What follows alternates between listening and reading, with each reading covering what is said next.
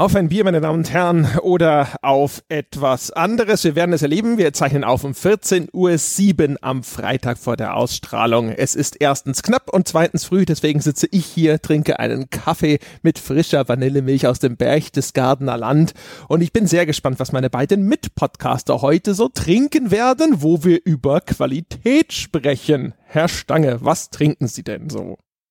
Ich trinke ein Hörerbier aus der Schweiz äh, von Matthias, der mich außerdem auffordert, das Schweizer Wort Kruchikräschli zu sagen, das heißt wohl Küchenschrank, und der hat mir ein Bier geschickt, das buchstabiert sich Ö-U-F-I.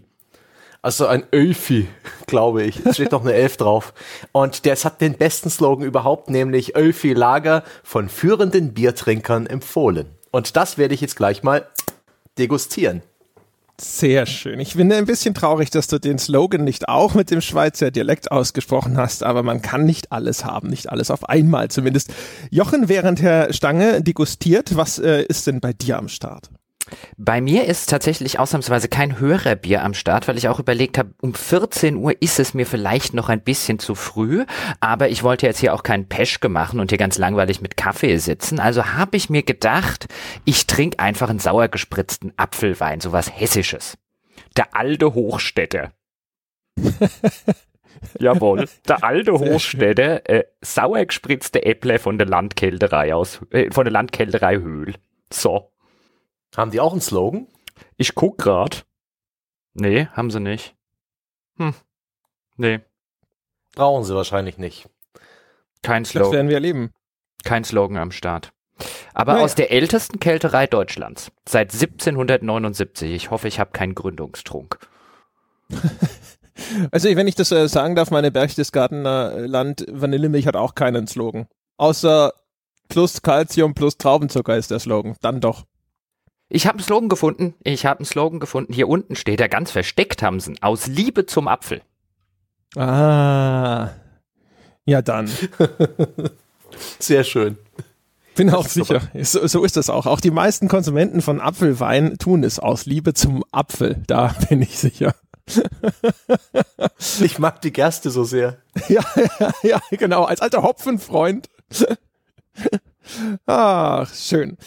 Meine Herren, wir haben uns heute hier versammelt, um äh, ein äh, unscheinbar klingendes und wahrscheinlich unbeantwortbares Thema zu verhandeln. Wir haben gesagt, wir machen mal einen Podcast darüber, was ist denn eigentlich Qualität? Und es ging alles los damit, dass wir mal wieder ins Forum geschaut haben. Und im Forum gab es einen Thread, in dem stand sinngemäß die Headline, äh, warum kriegen so viele schlechte Spiele denn eigentlich so gute Bewertungen?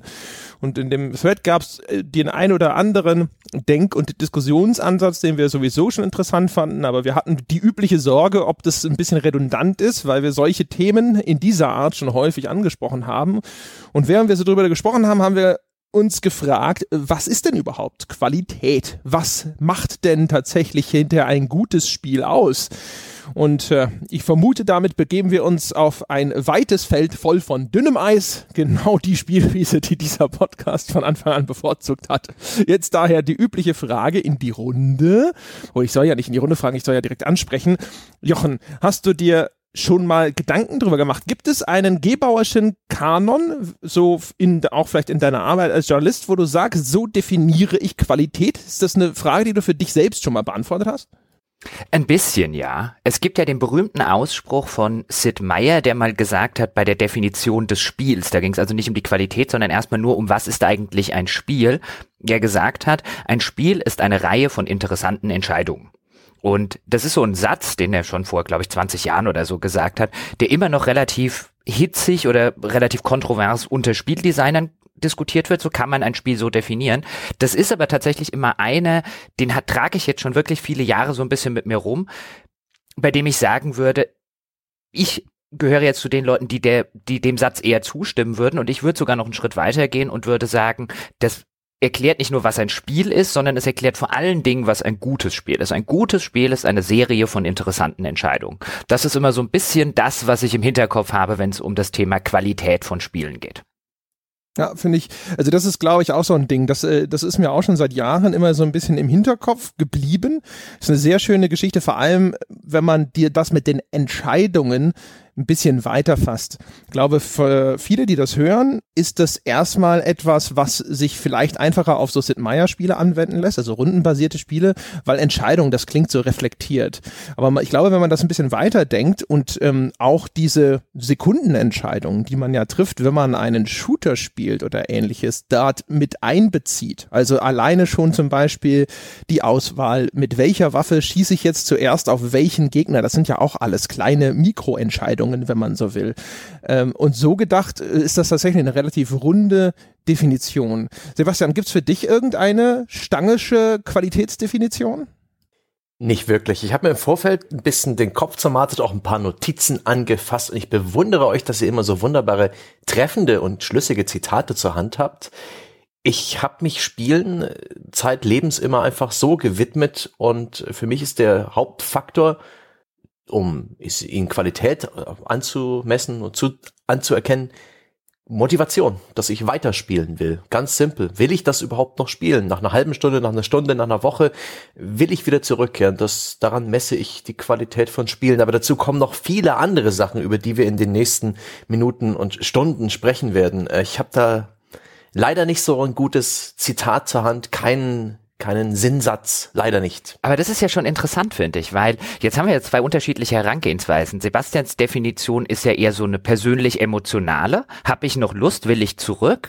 Und das, was wir jetzt so ein bisschen skizziert haben, André, ist ja eher die analytische Herangehensweise zu sagen, okay, wie kommt das denn zustande? Warum will ich denn zurück? Auf was basiert das? Und dann kommen wir eben an den Punkt, dass wir sagen, wir glauben, es basiert darauf, dass man eben eine Serie von interessanten Entscheidungen trifft. Das führt dann am Schluss zu dieser Motivation, die jetzt Sebastian sagt. Aber es ist, wir nähern uns der gleichen Frage, aber über unterschiedliche, über unterschiedliche Wege.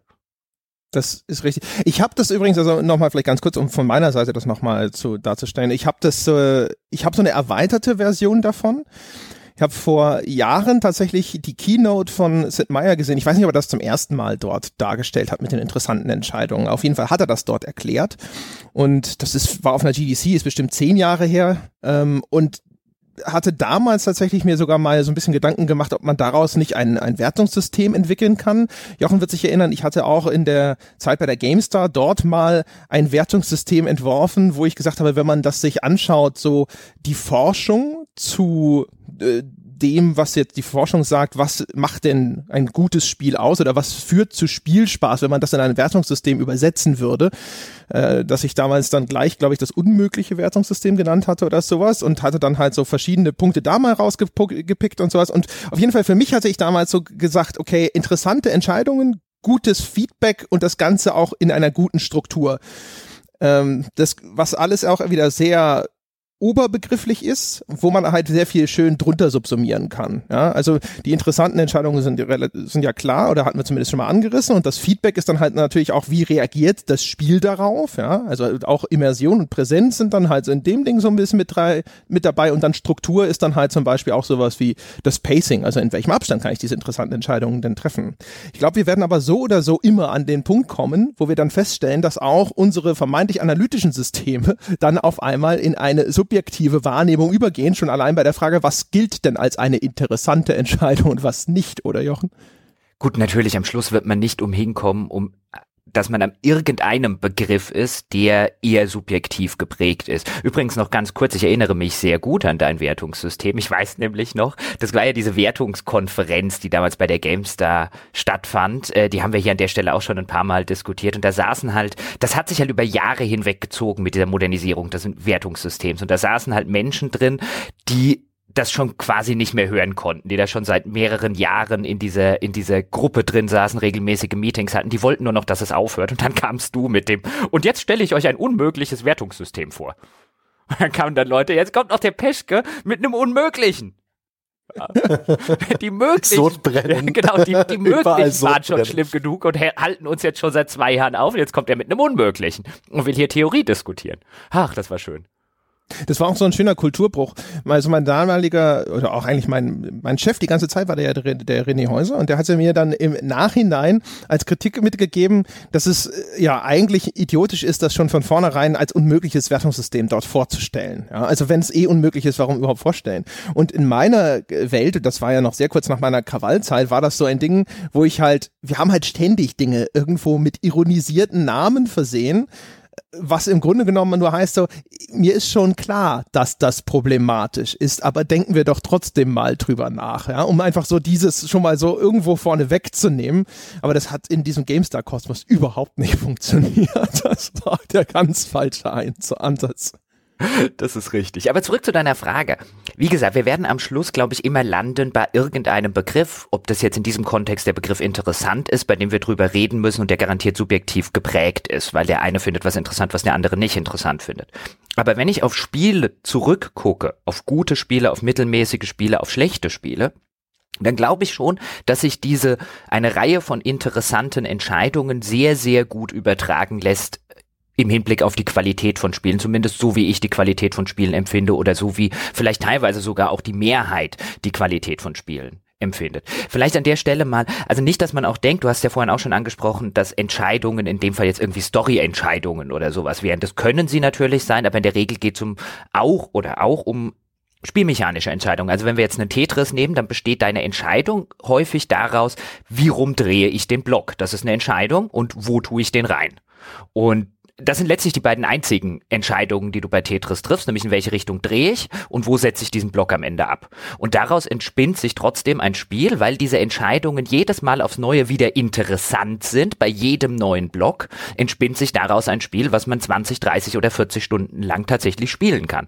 Und was einen sehr, sehr hohen Wiederspielwert hat, weil du zwei intrinsisch sehr, sehr interessante Entscheidungen in dem Spiel hast. Jetzt gibt's natürlich andere Spiele, die eher storylastig funktionieren, also zum Beispiel jetzt so die alte Mass Effect Trilogie oder so, die relativ wenig interessante spielmechanische Sachen hat, aber dafür sehr interessante Storyentscheidungen hat. Und auch da ist das Spiel, letztlich auch Mass Effect ist ein Spiel, äh, wo es darum geht, eine Reihe von interessanten Entscheidungen zu treffen. Das sagt sich halt im Gegensatz jetzt zu früheren Rollenspielen.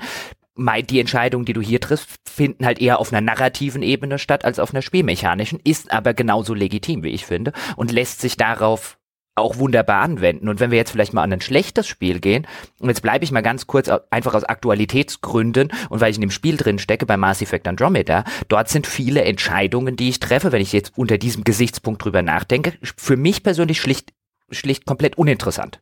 Da treffe ich sehr, sehr selten eine interessante Entscheidung, weder auf Gameplay-Ebene noch auf narrativer Ebene. Und das macht das Spiel für mich schlecht, weil ich davor sitze und ich spiele und es plätschert so ein bisschen vor sich hin, aber ich nie das Gefühl habe, dass ich gerade eine relevante, interessante Entscheidung von einer Tragweite treffe.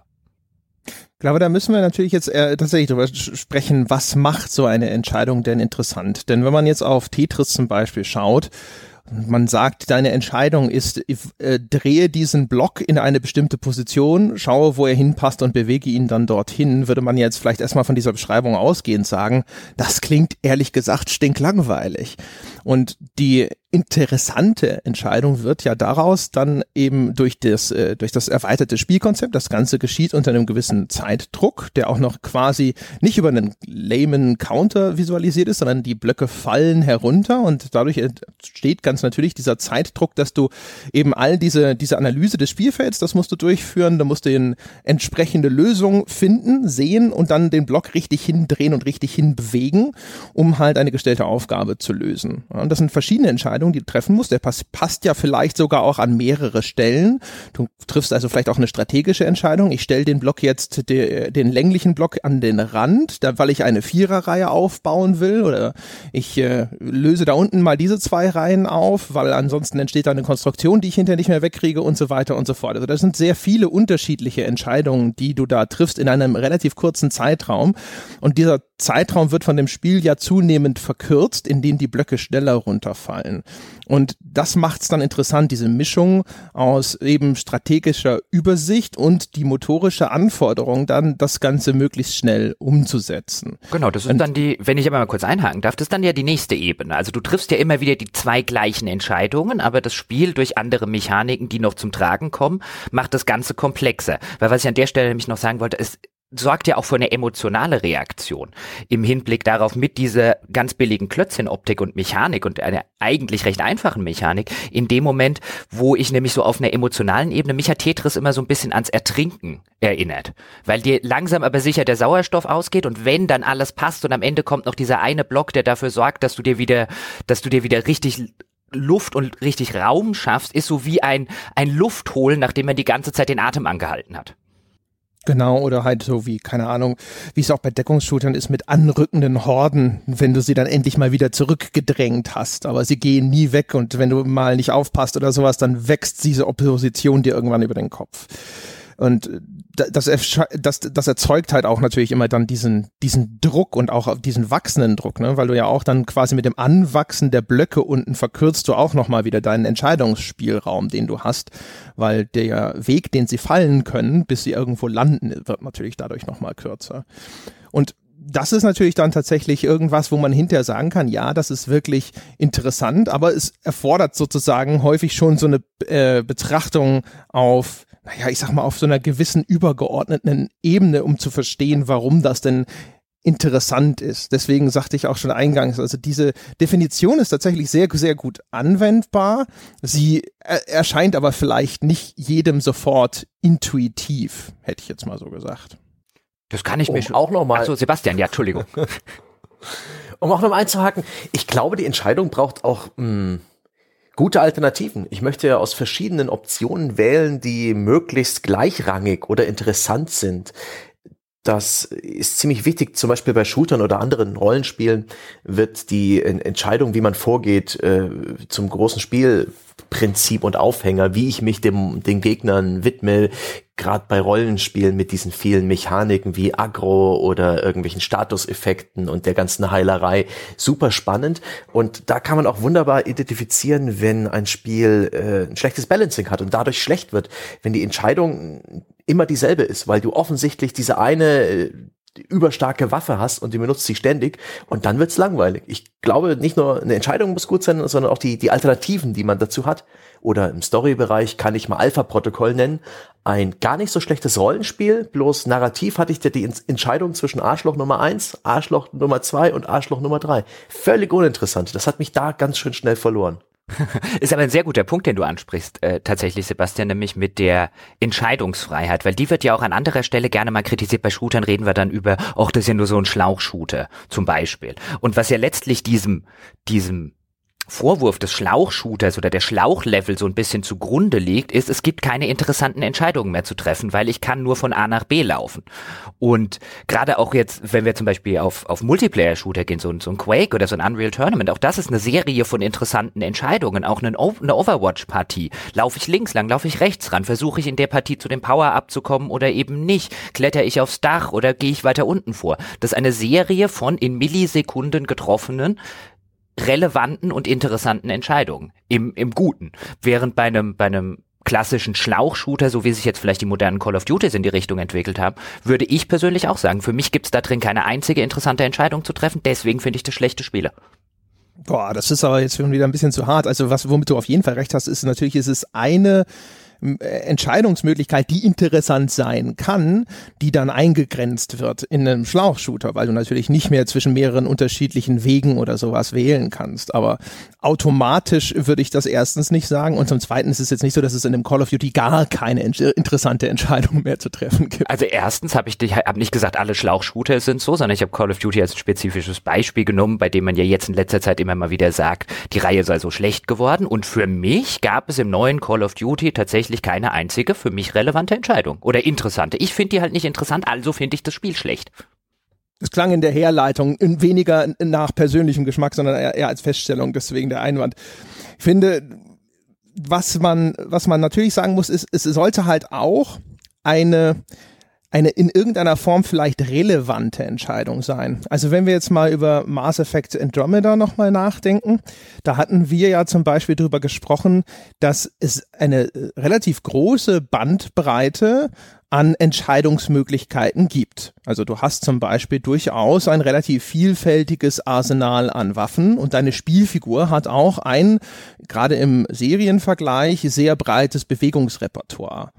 Das Problem ist allerdings, dass das Spiel darauf ausgelegt ist, einen Spieler eher immer so spielen zu lassen, wie er das möchte. Und dadurch müssen sehr viele von diesen Entscheidungen gleichwertig sein, damit der Spieler, egal wie er sich entscheidet, dass er spielen möchte, immer nicht in Gefahr läuft, sich in eine Sackgasse zu bewegen.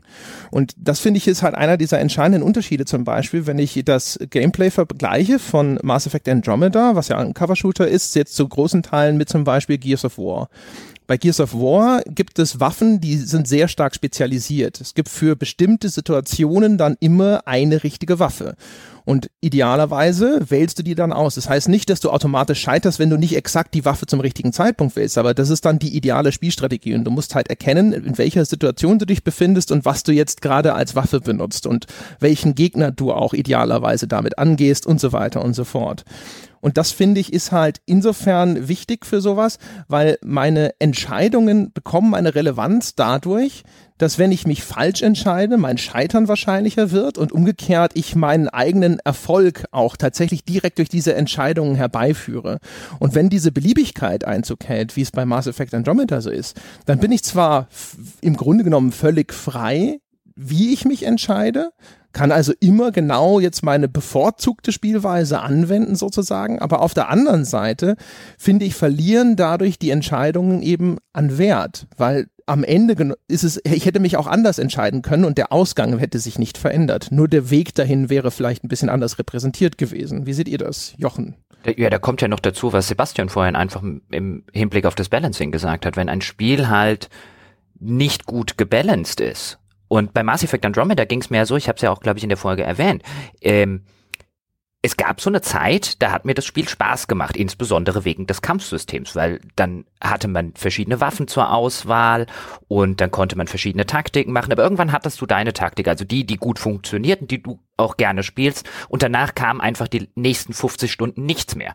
Und dann sind die Entscheidungen auch irgendwann nicht mehr interessant, wenn ich immer, immer wieder die gleichen treffe und sie führen zum besten für mich in dem in der Situation zum bestmöglichen Resultat. Ist keine interessante Entscheidung mehr. Da kommt genau das ins Spiel, was Sebastian eben vorher gesagt hat. Dann wird es langweilig. Und wenn dann das restliche Spiel keine anderen interessanten Entscheidungen irgendwo hat, sei es auf narrative Story-Ebene oder sei es zum Beispiel in einem Quest-Design. Deswegen sind zum Beispiel auch die ganzen, die ganzen Nebenquests von Mass Effect Andromeda grässlich. Da ist keine einzige interessante Entscheidung drin. Du fährst zu einem oder du teleportierst dich zu einem oder die Nähe eines Wegpunktes, fährst zu dem Wegpunkt, schaltest deinen Scanner an und fährst zum nächsten Wegpunkt. Rinse and repeat, bis die Quest fertig ist. Ab und zu kannst du vielleicht noch irgendwas erschießen.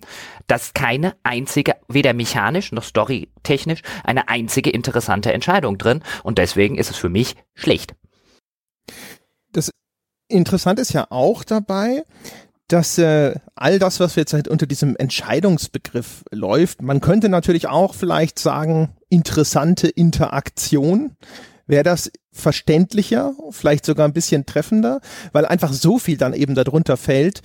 Zum Beispiel auch in Zelda, in äh, Zelda Breath of the Wild ist es ja so, ich, alleine, dass ich mich in dieser Open World entscheiden kann, jetzt gehe ich dahin, guck mir das an. Und dann ist es aber auch meistens so, dass ich an einem interessanten Ort, der aus der Ferne interessant aussah, auch irgendwas Interessantes vorfinde. Das ist das, was ich vorhin meinte, als ich sagte, so Entscheidungen und dann aber auch ein gutes Feedback. Das heißt, die Reaktion der Spielwelt auf die getroffene Entscheidung. Ähm, das finde ich auch immer ist natürlich so ein wichtiger Aspekt. Also das heißt, wenn nicht nur die Aufgabe sollte interessant sein, sondern es sollte halt auch im Prinzip dann hinterher eine Reaktion erfolgen. Auch wenn ich zum Beispiel jetzt an sowas denke wie alleine das, ähm, das Waffenfeedback oder sowas oder Trefferfeedback, wenn ich einen Gegner anschieße und die Animation reagiert darauf und ich kann auch tatsächlich nachvollziehen, es macht einen Unterschied vielleicht an welcher Stelle ich sowas treffe. All solche Sachen, was dann halt Immersion auch verstärkt, weil man das Gefühl hat, dass diese Spielwelt tatsächlich eine glaubwürdige Reaktion auf meine Aktionen bereithält. Ich finde, dass das verstärkt halt immer noch so ein bisschen den, erstens den, den Spielgenuss an sich, weil man stärker das Gefühl hat, tatsächlich präsent zu sein in dieser Welt und als Akteur tatsächlich Einfluss zu nehmen und auf der anderen Seite auch es, entsteht, finde ich, so ein Qualitätsgefühl, weil ich das Gefühl habe, das wurde alles berücksichtigt vom Entwickler. Also das ist, da ist einfach so viel Mühe und Gehirnschmalz reingeflossen, was jetzt vielleicht aber auch wieder so eine, so eine typische Kritiker-Betrachtungsweise sein könnte. Keine Ahnung. Sebastian, wie, wenn du das so hörst mit diesem, dieser ganzen Diskussion über interessante Entscheidungen und sowas, findest du dich da wieder? Schon, was du vorhin angesprochen hast, diese Spielwelt, die reagiert, die interaktiv ist, wo man merkt, oh Gott, da hat der Entwickler ja auch dran gedacht. Also ich glaube, Wasserhähne und Toiletten ist so das, was man automatisch abklappert. In Spiegel schaut man oft bei den, egal welchem Spiel, äh, und guckt, ob die Spiegelung korrekt drin ist. Das finde ich witzig. Das macht man schon fast automatisch. Und, und wie nervig es ist, wenn man in irgendwelchen Shootern halt Dinge ins Wasser wirft und sie sinken zu Boden, als wäre das Wasser gar nicht da und solche Geschichten ich weiß gar nicht, ob das in irgendeiner Form irgendwas aussagt. Vielleicht sind das tatsächlich so Kritikerinstinkte, aber das habe ich schon gemacht, bevor ich äh, journalistisch äh, da gearbeitet habe. Was ich ganz interessant fand, ähm, um das Thema jetzt noch so ein bisschen zu wechseln, ist die ähm, die Sache, die du angesprochen hast, dass, dass man es nicht Entscheidungen nennen kann, sondern Interaktionen. Denn ich hatte vorhin so im Hinterkopf, als dieses, äh, dieser Begriff und die Definition aufkam, ein Spiel wie Gone Home, wo ich eigentlich kaum Entscheidungen treffe, oder zumindest keine interessanten. Ich gehe durch dieses Haus und schaue mir Dinge an. Das ist per se nichts, wo ich sagen würde, ich habe interessante Entscheidungen und vielfältige, ich das tröpfelt so vor sich hin, rein mechanisch. Aber ich habe schon schon eher interessante Interaktionen, weil ich ja in diesem Haus rumschnüffel, weil ich praktisch was schon irgendwie Intimes tue, indem ich in den Relikten, die in diesem Haus rumliegen, in Briefen, auf Postkarten, im Müll nach Indizien dafür suche, was da passiert ist. Und und da ergibt die Definition wieder mehr Sinn, als wenn man es einfach nur auf Entscheidungen herunterbricht. Das äh, das mochte ich. Das war ein, ein schöner Ansatz. Ich würde aber sofort widersprechen, natürlich, weil selbstverständlich sind es Entscheidungen. Und selbst auch das ist übrigens wieder ein Fall. So Gone Home, schön, dass du es ansprichst, weil das ist ein, ist ein legitimer Einwand. Weil Gone Home ein Spiel ist, das relativ wenige Entscheidungen hat. Deine Entscheidung ist halt immer, gucke ich mir das näher an oder lasse ich es links liegen. Du musst ja auch, um Gone Home durchzuspielen, nicht jeden ähm, nicht jeden Gegenstand lesen, dir anschauen, jeden Brief lesen, jede Mitteilung, die an den Kühlschrank ähm, magnetisiert wurde. Das musst du ja alles nicht. Das ist deine Entscheidung, was du davon machen willst. Aber es sind Entscheidungen. Es ist halt ein Spiel, das auf eine Art der Entscheidungen nur zurückgreift. Also mechanisch tatsächlich halt ein sehr simples Spiel, deswegen nennt man es ja auch Walking Simulator. Aber es basiert, finde ich, selbstverständlich auf Entscheidungen. Zu dem, was André vorhin gesagt hat, also das, was er so eher ein bisschen unter den, unter den Oberbegriff der, der Interaktion gestellt hat, würde ich sagen, ja, natürlich ist das wichtig. Also jetzt zum Beispiel das Trefferfeedback, was du genannt hast. Klar ist das wichtig, aber ich würde argumentieren, das macht Spiele besser, das macht sie aber nicht gut ein Spiel, das keine interessanten Entscheidungen bietet, aber tolles Trefferfeedback zum Beispiel hat, wird nicht zu einem guten Spiel. Während es durchaus gute Spiele geben kann, die ein mieses Trefferfeedback haben. Also das ist sicherlich ein nachgeordnetes Kriterium, aber wenn wir die Frage stellen, was sind Aspekte, äh, die zu dem Eindruck von Qualität führen, welche vielleicht zu einem gewissen Grad objektivierbaren oder zumindest greifbaren Kriterien können wir finden oder artikulieren, um Qualität irgendwie einzurahmen, dann hätte ich halt gesagt, das wäre ein weiterer Aspekt, auf den ich schauen wollen würde. Wir können jetzt zum Beispiel über das Fundament sprechen, meiner Meinung nach, dass bevor ein Spiel überhaupt so weit kommt, uns interessante Entscheidungen vorzusetzen, die, die Basis eines guten Spiels ist meiner Meinung nach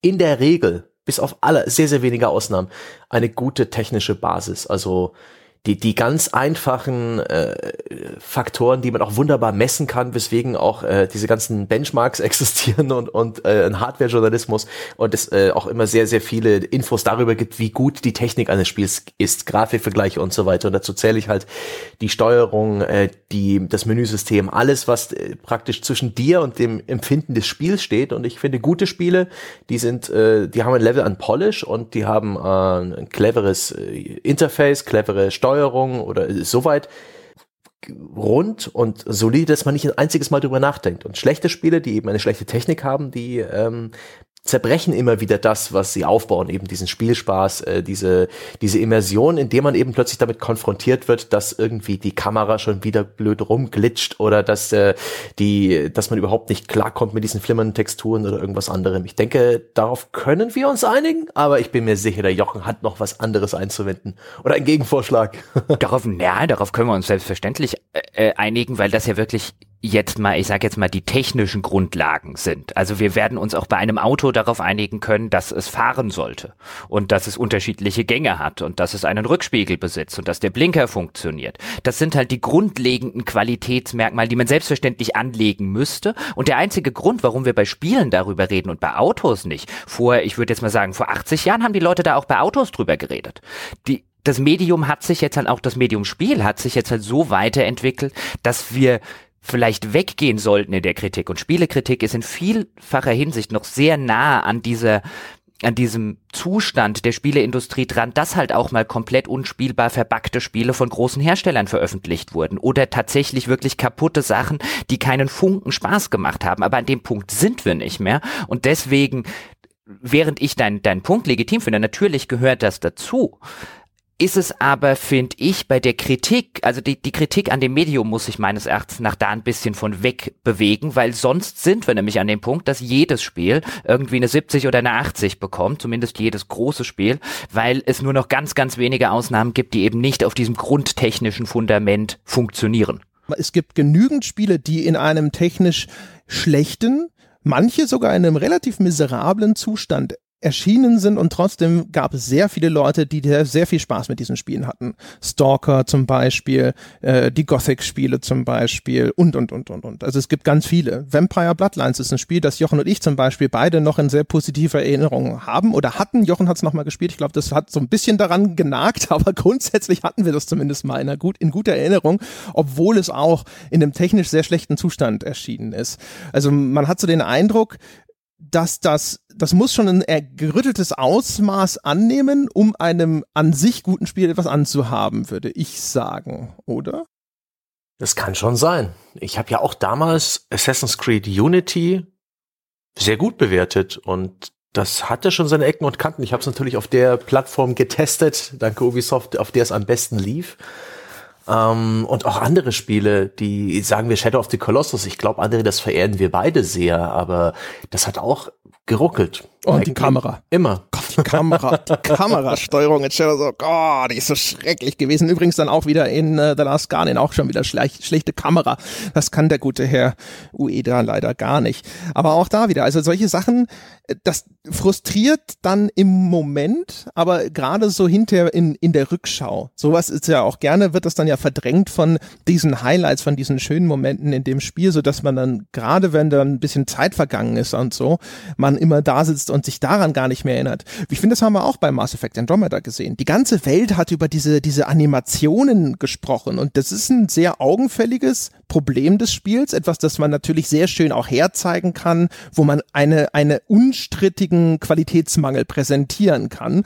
Aber man hat das auch an der Diskussion zwischen Jochen und mir gesehen. Es hat in unserer Folge ehrlich gesagt eine total untergeordnete Rolle gespielt, weil wir beide das festgestellt haben, aber wir haben beide auch gesagt, daran ist es nicht kaputt gegangen. Also wenn, wenn, der, wenn der Rest richtig gut gewesen wäre, hätte da kein Hahn nachgekräht. Ich weiß auch nicht, welche Auswirkungen es jetzt hat. Also ich glaube, das war auch wieder so eine Sau, die halt mal drei Tage durchs Dorf getrieben wurde und in äh, zwei Wochen oder zwei Monaten kräht da kein Hahn mehr nach. Aber ich stimme dir insofern zu, wäre Mass Effect ein Spiel aus interessanten Entscheidungen, also Andromeda aus interessanten Entscheidungen oder Interaktionen, wie auch immer wir das jetzt nennen wollen, dann wäre dem, wäre auch den Spielern diese Gesichtsanimation weit weniger wichtig, als, als sie das jetzt vielleicht ist. Dann wäre auch, wir haben zum Beispiel über das, das UI aus der Hölle gesprochen, da hast du dich sehr drüber ausgelassen bei Mass Effect Andromeda. Und auch das wäre kein Gamebreaker. Natürlich wäre es schöner, wenn es ein gutes UI hätte. Aber wäre das Spiel auf dem gleichen Niveau, auf dem wir zum Beispiel die Vorgänge empfanden, insbesondere den ersten und den zweiten Teil, dann wäre auch das kein Grund, dem Spiel keine hohe Wertung mehr zu geben. Dann würde man vielleicht sagen, okay, da, deswegen zieht man da ein Pünktchen ab oder da zwei Pünktchen. Aber das wäre jetzt nicht der Unterschied zwischen einer 40 und einer 80.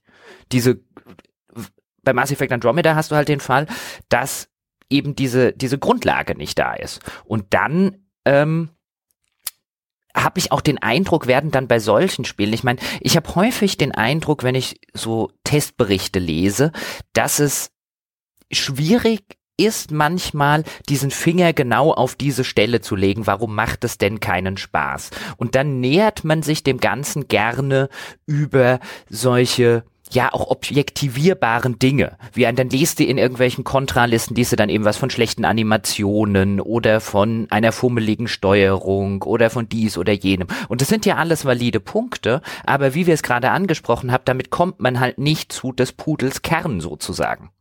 Ich würde jetzt mal ein paar Sachen vorlesen. Ich habe mir ein paar Worte aufgeschrieben in meinem Not, äh, in meinem Notes-Dokument, ähm, als ich mir versucht habe, ein bisschen zu erschließen, was ein Spiel gut macht. Und vielleicht ist es ja ein, guter eine gute Idee, die euch zu sagen. Vielleicht entwickelt sich ja hier was Interessantes. Ich habe mir sehr dick unterstrichen das Wort Fairness.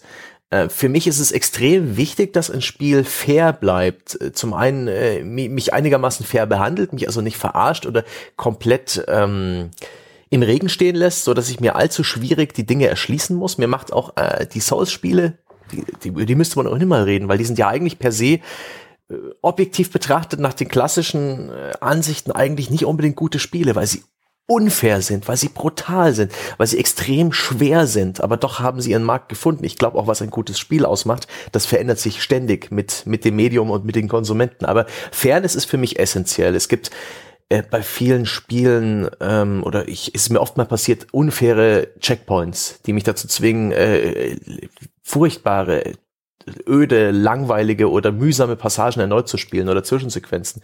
Es gibt ähm, faire Situationen, unfaire Situationen, wo ich einfach mit dem falschen Equipment im falschen Raum bin. Da habe ich damals Final Fantasy 6 oder 3, wie es in den westlichen Ländern hieß, auf dem Super Nintendo äh, aufgeben müssen, weil ich praktisch in, in, in einer unfairen Situation mit zu wenig Items stecken blieb. Und ähm, ich glaube, Fairness ist extrem wichtig. Da geht es auch um Difficulty Spikes und, und die, die Spielstruktur. Ach, ja, Sagt mal was dazu, Jungs. Der Stange brabbelt langsam. Also ich, äh, es gibt ein, ein Buch von Sven Jöckel, der so eine wissenschaftliche Analyse gemacht hat über Erfolgsfaktoren unter anderem von Spielen. Also das Buch heißt Spielend erfolgreich, der Erfolg digitaler Spiele im Spannungsfeld von irgendwas, ich weiß es nicht mehr genau.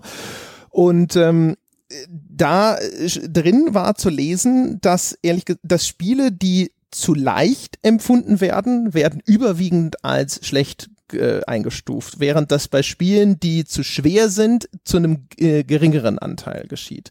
Das heißt also, zumindest nach dem, was ich da gelesen habe, hatte ich den Eindruck, dass äh, es gefährlicher ist, wenn dein Spiel zu seicht und zu leicht ist, was ich irgendwie ein bisschen ulkig finde in Anbetracht der Tendenz moderner Spiele, gefühlt einigermaßen anspruchslos zu sein. Es gibt ja auch dazu diese, diese Flow-Theorie, dass es einen Tunnel gibt, einen Korridor zwischen anspruchslos, wo etwas langweilig ist und zu anspruchsvoll, wo es dann frustrierend wird. Und wenn es dein Spiel sollte quasi genau diesen Korridor treffen und idealerweise auch nicht gleichbleibend, sondern in so einer Wellenbewegung, wo es immer so nah an die Überforderung rangeht und dann wieder runter und nah an die Überforderung und wieder runter und aber immer quasi in, zwischen diesem, diesen beiden Spannungsfeldern in der Mitte bleibt. Und das ist dann so das ideale Spielerleben für Spielspaß. Und ähm, da habe ich so ein bisschen das Gefühl, dass äh, die, die, diese Souls-Reihe oder auch Bloodborne tatsächlich das sogar sehr, sehr gut hinkriegt weil die Spiele ganz intelligent ähm, mir Möglichkeiten geben, das ein bisschen selbst auszusteuern. Also ich kann entweder ja zum Beispiel ein bisschen grinden, um meine Figur stärker zu machen. Ich kann aber auch einfach weiter nach vorne pushen und dann sagen, okay, ich will jetzt einfach noch bis zu dem nächsten Speicherpunkt kommen. Weil wenn ich bei einem der vorherigen Speicherpunkte, wenn ich dahin zurückkehre, dann kann ich zwar meinen bisher gewonnenen Erfahrungsschatz in Sicherheit bringen, aber ich äh, resette die ganze Spielwelt. Das heißt, alle Gegner, die ich dann auf dem Weg zum nächsten Speicherpunkt schon bezwungen habe, muss ich nochmal neu besiegen. Und es spielt dann, finde ich, wunderbar damit, dass ich selber immer diese und das ist, da sind wir wieder bei den interessanten Entscheidungen, dass ich selber entscheiden muss, ob ich mir jetzt die äh, zutraue und auch zumute, weiterzumachen und ich daran glaube, dass ich äh, gut genug bin, dann zu diesem nächsten Punkt vorzudringen, oder ob ich sage, hm, das ist jetzt langsam, habe ich so viel an Erfahrungspunkten gesammelt. Wenn ich die jetzt alle verliere, verliere ich so viel Fortschritt in diesem Spiel, da ist das das Risiko zu groß. Und diese ständige, diese Risikoabwägung, als Metaspiel in diesen Spielen, die ist finde ich extrem spannend, kann allerdings natürlich zu sehr großen Frustmomenten führen. Aber das sind ja keine Überforderungsmomente per se, sondern es sind so einzelne Momente des Scheiterns und sie sind auch nicht unbedingt unfair. Von daher weiß ich nicht. Also auf deine Frage würde ich sagen, wenn ein Spiel erkennbar unfair ist. Also wenn ich äh, sterbe, weil eine für, ein für mich völlig unvorhergesehenes Ereignis eintritt, ich keine Chance habe darauf, auch irgendwie spontan zu reagieren und es in jedem Falle sofort zum Tode führt. Ich glaube, das sind so die Dinge, wo man dann sagt, wenn das zu häufig auftaucht, dann schmeißt man das vielleicht tatsächlich irgendwann in die Ecke weil aber dann auch natürlich nicht mehr das, das Element gegeben ist, dass ich da sitze und eine denke, es, es liegt in meiner Hand. Ja, ich habe kein Empfinden mehr von Selbstwirksamkeit, wie man so schön sagt, dass ich also nicht mehr das Gefühl habe, ich bin meines eigenen Glückes Schmied, ich laufe hier rum und die meine meine eigene Kompetenz führt zum Erfolg, sondern dann ist halt meine Niederlage auf einmal völlig externen Faktoren geschuldet und das ist dann wahrscheinlich etwas, was, was halt einfach dann das macht halt einfach keinen Spaß, würde ich sagen, weil das gehört halt dazu, dass meine meine Entscheidungen tatsächlich auch für Erfolg oder Misserfolg verantwortlich sind. Wobei man, glaube ich, schon legitimerweise sagen kann, dass oder behaupten kann zum im ersten Schritt einfach mal Dark Souls sei unfair. Jetzt werden vielleicht einige Dark Souls-Fans aufschreien und sagen, nein, das ist doch überhaupt nicht unfair. Und dann redet man auf so einer emotionalen Ebene schlichten Runde aneinander vorbei. Wenn Sebastian Dark Souls als unfair empfindet, dann ist das einfach so. Dann kann man auch wenig dagegen mit sachlicher mit sachlichen Argumenten, aber an der Stelle, das ist es doch so und da ist es doch so und so weiter, weil man dann halt mit Sachargumenten gegen Emotionalität andiskutierten, dann wird's immer schwierig. Also man kann selbstverständlich Dark Souls als frustrierend empfinden. Man kann auch einen Assassin's Creed, wo jetzt der Core-Gamer sagen würde, das ist doch eh schon viel zu vercasualisiert, gibt bestimmt Leute, die das als unfair schwierig erachten. Es ist halt einfach nur die Frage, wie vertraut ist man mit den Mechaniken, wie vertraut ist man mit den Konventionen des Genres und so weiter und so fort. Aber bei Dark Souls würde ich ebenfalls argumentieren, du bist ja schon ein bisschen in die Richtung abgebogen, André, in einer halben Stunde Dark Souls, ob man das jetzt frustrierend findet, ob man das gut findet, ob man schlecht findet, für die Betrachtung jetzt erstmal vollkommen irrelevant. In 20 Minuten Dark Souls stecken, nicht nur wegen der, was mache ich jetzt mit den Seelen und riskiere ich das alles nochmal, äh, was du charakterisiert hast, sondern allein auch in den Kämpfen zum Beispiel, im Vorgehen der Welt, im mache ich jetzt diese Tür auf, ich weiß ja noch nicht, was dahinter ist und so weiter und so fort. Da stecken in 20 Minuten mehr interessante Entscheidungen drin, als in manchem Open-World-Spiel in 30 Stunden weil es eben auch bedeutsame Entscheidungen sind. Ne? Also ist halt auch ein, ein Aspekt, den ich da immer faszinierend finde, weil deine deine, selbst die Entscheidungen im Kampf, also selbst die Wahl der Waffe, wenn du in eine Konfrontation reingehst, kann halt wirklich ganz erhebliche Unterschiede in dem Spielverlauf hervorbringen. Und das schafft halt auch einfach eine Relevanz für deine Entscheidung. Und wenn du begriffen hast, wie bestimmte Spielmechaniken funktionieren und du dann auch eine gewisse Kompetenz entwickelt hast, ich finde, das ist halt einfach, das, das gibt ein, ein ganz erstaunliches Gefühl der Befriedigung, dass du dann diese richtigen Entscheidungen getroffen hast. Und wenn du, wenn du merkst, es geht voran, das ist natürlich äh, wirklich auch was, was finde ich bei vielen Spielen heutzutage so ein bisschen weggefallen ist. Dieses, diese Weiterentwicklung in der Kompetenz. Man hat häufig das verlagert in diese externe Progression. Also, dass eine, es äh, gibt eine Metrik in dem Spiel, die deine Progression misst. Häufig sind es Erfahrungsstufen und ähnliches. Und die repräsentiert dann eben diesen Fortschritt. Und in früheren Spielen ist tatsächlich ja deine Progression häufig tatsächlich ein, ein Weiterkommen in der Hinsicht, dass du mehr dazu lernst und dass du kompetenter wirst im Umgang mit diesem Spiel.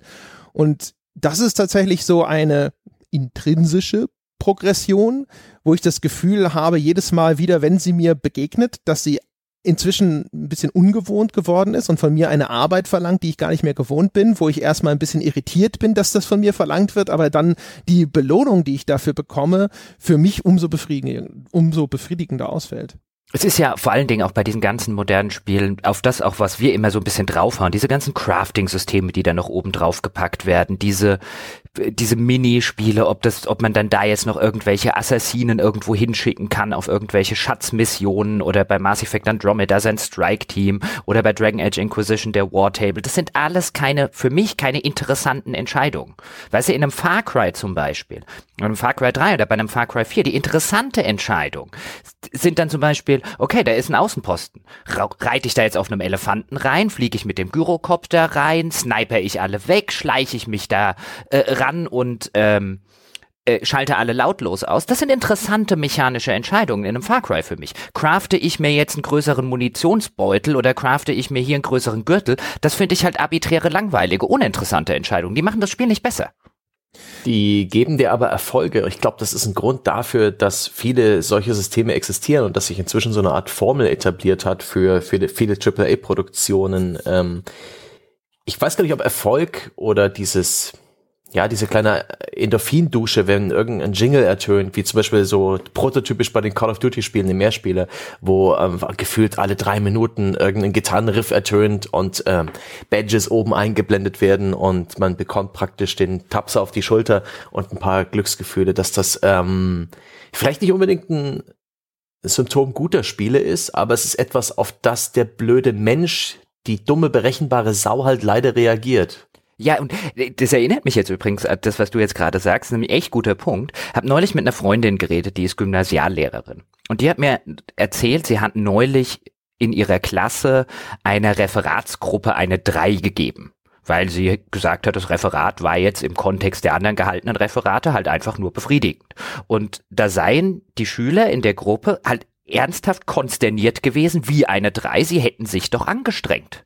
Und dann hat hat, hat sie so ein bisschen erzählt, dann hat sie halt versucht, ihnen zu sagen, Anstrengung alleine bedeutet halt noch lange keine Eins oder keine Zwei. Und so ein bisschen erinnern mich dann solche, solche Mechaniken bei modernen Spielen daran. Es belohnt halt den Spieler nicht mehr für irgendwas, was er geleistet hat, für eine besondere Leistung, sondern nur fürs Dasein.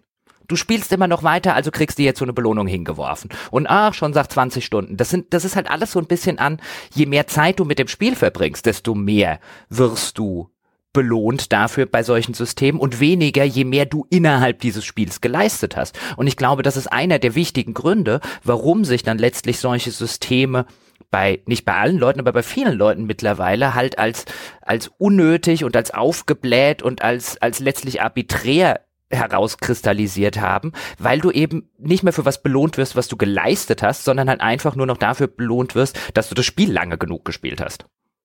Aber das ist ja gleichzeitig die Zukunft dieser Games as a Service. Also diese Systeme werden nicht weggehen, oh, sondern eigentlich in den großen AAA, spiel uns ein Jahr, vielleicht noch ein zweites, kauft ihr alle Add-ons, die werden da erhalten bleiben. Und ich bin auch der Meinung, es gibt durchaus ein Publikum dafür. Siehe auch ähm, die Welle der Free-to-Play-MMOs, die ja auch vor allen Dingen der Spielerbasis regelmäßig, zumindest meine Sichtweise, ähm, Erfolge präsentiert hat, ohne dass sie was dafür zahlen mussten. Toll! Ja, natürlich, vor allen Dingen auch bei MMOs, insbesondere wenn du dir zum Beispiel Online-Rollenspiele anguckst, da siehst siehst du das mit diesen ganzen Entscheidungen ebenfalls. Diese Vercasualisierung, die da stattgefunden hat.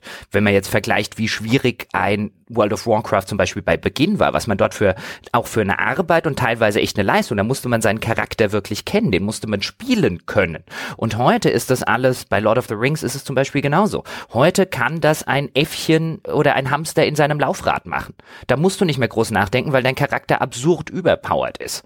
Und das ist natürlich dafür gemacht, um so viele Leute wie möglich in so ein seichtes, ich stecke halt viel Zeit rein äh, zu bringen. Es hat halt die ganzen interessanten Entscheidungen rausgenommen. Also wenn ich früher vielleicht in einem, in einem Online-Rollenspiel irgendwo hin wollte, dann musste ich mir überlegen, wie komme ich denn da hin, weil an den Gegnern da drüben komme ich nicht vorbei. Und wenn die mich umhauen, oh, dann habe ich wieder irgendeinen Corpse-Run vor mir. Das ist halt alles, die ganzen interessanten Entscheidungen sind mittlerweile rausgefallen. Äh, in, in, in vielen von den alten etablierten MMOs reicht es ja mittlerweile drei Fähigkeiten pro Klasse zu kennen, die reichen für den kompletten Solo-Content des ganzen Spiels. Das ist halt wirklich nur noch darauf ausgelegt, verbring so viel Zeit wie möglich in dem Spiel und nicht leiste so viel wie möglich. Und ja, dafür gibt es selbstverständlich ein Publikum. Es gibt ja auch einen Haufen Leute, die jetzt zum Beispiel einen Mass Effect Andromeda oder einen Dragon Age Inquisition, die das, die das gerne spielen. Und dagegen ist ja auch nichts einzuwenden. Die Frage, die sich an der Stelle ja mehr oder weniger so ein bisschen stellt, ist ein, sind es deswegen gute Spiele? Ist es deswegen ein gutes Spiel, weil es viele Leute immer noch gerne spielen, weil sie vielleicht gerade dieses, vielleicht wollen die auch gar keine interessanten Entscheidungen treffen. Vielleicht wollen die genau das Gegenteil. Vielleicht wollen die halt einfach 70 Stunden berieselt werden. Dagegen ist ja nichts einzuwenden. Ab und zu will ich das mit einem Film oder mit einem Roman ja ebenfalls mal. Aber sind es dann gute Filme, Romane oder Spiele? Und da würde ich sagen, wenn wir über Qualität reden, nein. Aber das bedeutet noch lange nicht, dass sie jemandem nicht gefallen können. Das ist aber auch, da sind wir jetzt ja wieder bei einem meiner, meiner Lieblingssteckenpferdchen. Also es gibt ja diesen, diesen, diesen Dämmerzustand, den ich schon mehrfach beschrieben habe. Also zuerst, glaube ich, jetzt bei The Division und jetzt zuletzt wieder bei Mass Effect Andromeda, wo ich immer noch mit mir so ein bisschen uneins bin, äh, wie ich tatsächlich dazu stehen soll und vor allem, wie man das hinter bewerten soll. Also, um das nochmal ganz kurz darzustellen. Ich habe halt immer mehr den Eindruck, es gibt Spiele, in denen kann man wahnsinnig viel Zeit versenken, in denen man repetitive, relativ anspruchslose, monotone Aufgaben durchführt. Und das Spiel gibt dir aber in regelmäßigen Abständen irgendeine Belohnung, irgendein kleines, nettes, visuelles oder auch sonstiges Progressionsfeedback, klopft dir immer so ein bisschen auf die Schulter. Und äh, dadurch hat man irgendwie immer so dieses Gefühl von, es geht voran, ich erreiche etwas, ich habe diese kleinen Erfolge die ganze Zeit. Und ich habe das schon mehrfach beschrieben. In meinem Erleben ist das etwas, wo man tatsächlich in so einem Dämmerzustand von mildem Amüsement sehr lange vor diesen Spielen sitzt. Und ich habe immer das Gefühl, dass Unterhaltungserleben und die Bindung an das Spiel in, in diesen Fällen nicht mehr deckungsgleich sind, dass das nicht mehr ein und dasselbe ist, ich, dass man das nicht weitermacht alleine, weil man tatsächlich unterhalten ist, sondern dass auf einmal andere Faktoren eine Rolle dabei spielen. Also dass da einfach vielleicht irgendwo so ein psychologisches Moment in der menschlichen Psyche gekitzelt wird. Dieses ständige, du machst das richtig, das ist cool. Hier hast du etwas Kleines. Hier blinkt ein Licht, du bist eine Stufe aufgestiegen, du machst das gut, das ist alles super. Und dass es hinterher dazu führt, dass man weitermacht, vielleicht gar nicht mehr sogar aus, aus dem, äh, dem Motiv heraus, wirklich unterhalten zu werden, sondern dass das vielleicht sogar übergeht in eher so eine Vermeidungshandlung. Weil Spiele sind ja immer zu einem gewissen Grad Eskapismus, dass man eher in diesen Spielen so ein bisschen bleibt und sich weiterspülen lässt von diesem, dieser, dieser, diesem endlosen Kette des milden Schulterklopsens, anstatt eben in die wahre Welt zurückzukehren, wo man dann entweder äh, die Bude aufräumen müsste oder auch nur die Entscheidung treffen müsste, okay, was spiele ich denn stattdessen? Und äh, oh Gott, jetzt müsste ich ja vielleicht noch mal Geld für was anderes ausgeben. Also ich, ich, ich ab und ich komme immer wieder so an den Punkt, wo ich in Frage stelle, ob das tatsächlich Unterhaltung ist, was da stattfindet. Oder nicht eher ein Eingenommensein von irgendetwas anderem, was ich jetzt zumindest immer so in der Rückschau halt eben mit diesem, dieser milden, diesem milden Amüsement umschreibe. Also irgendwas, wo ich mir denke so, ja, es war nicht schrecklich, man hat sich nicht vorangequält und wurde durch irgendeine unsichtbare Macht dazu gezwungen, aber also, also richtig als Unterhaltung bleibt es bei mir auch nicht hängen. Beschäftigung. Beschäftigung ist vielleicht ein gutes äh, Argument. Ich habe mich auch schon oft in so Spielen verloren, die mir einfach nur Beschäftigungen gegeben haben. Ich gerade die frühen Assassin's Creed, so Assassin's Creed 3 habe ich zum Beispiel fast 100% durchgespielt, weil ich empfand es einfach als eine nette Beschäftigung. Und rückblickend betrachtet haben mir viele der Nebenaufgaben und diese Sammelobjectives eigentlich gar keinen Spaß gemacht, aber es, ich war gut beschäftigt und ich glaube, da ist auch psychologisch eine Sache drin, der Mensch, es ist eine tolle Erfahrung, etwas zu machen oder es zu wiederholen und zu merken, dass man besser wird.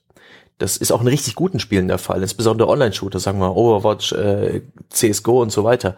Wenn man äh, übt und lernt, dann ist es eine tolle Erfahrung zu merken, wie viel besser man geworden ist als früher. Das hält auch, glaube ich, viele Spieler an solchen Games as a Service Spielen, aber das kann man eben auch falsch interpretieren. Auch ein, Bejeweled, ein Candy Crush Saga, ich spiele es immer noch, gibt mir dieses, gibt mir dieses Gefühl, ohne dass es tatsächlich der Fall ist.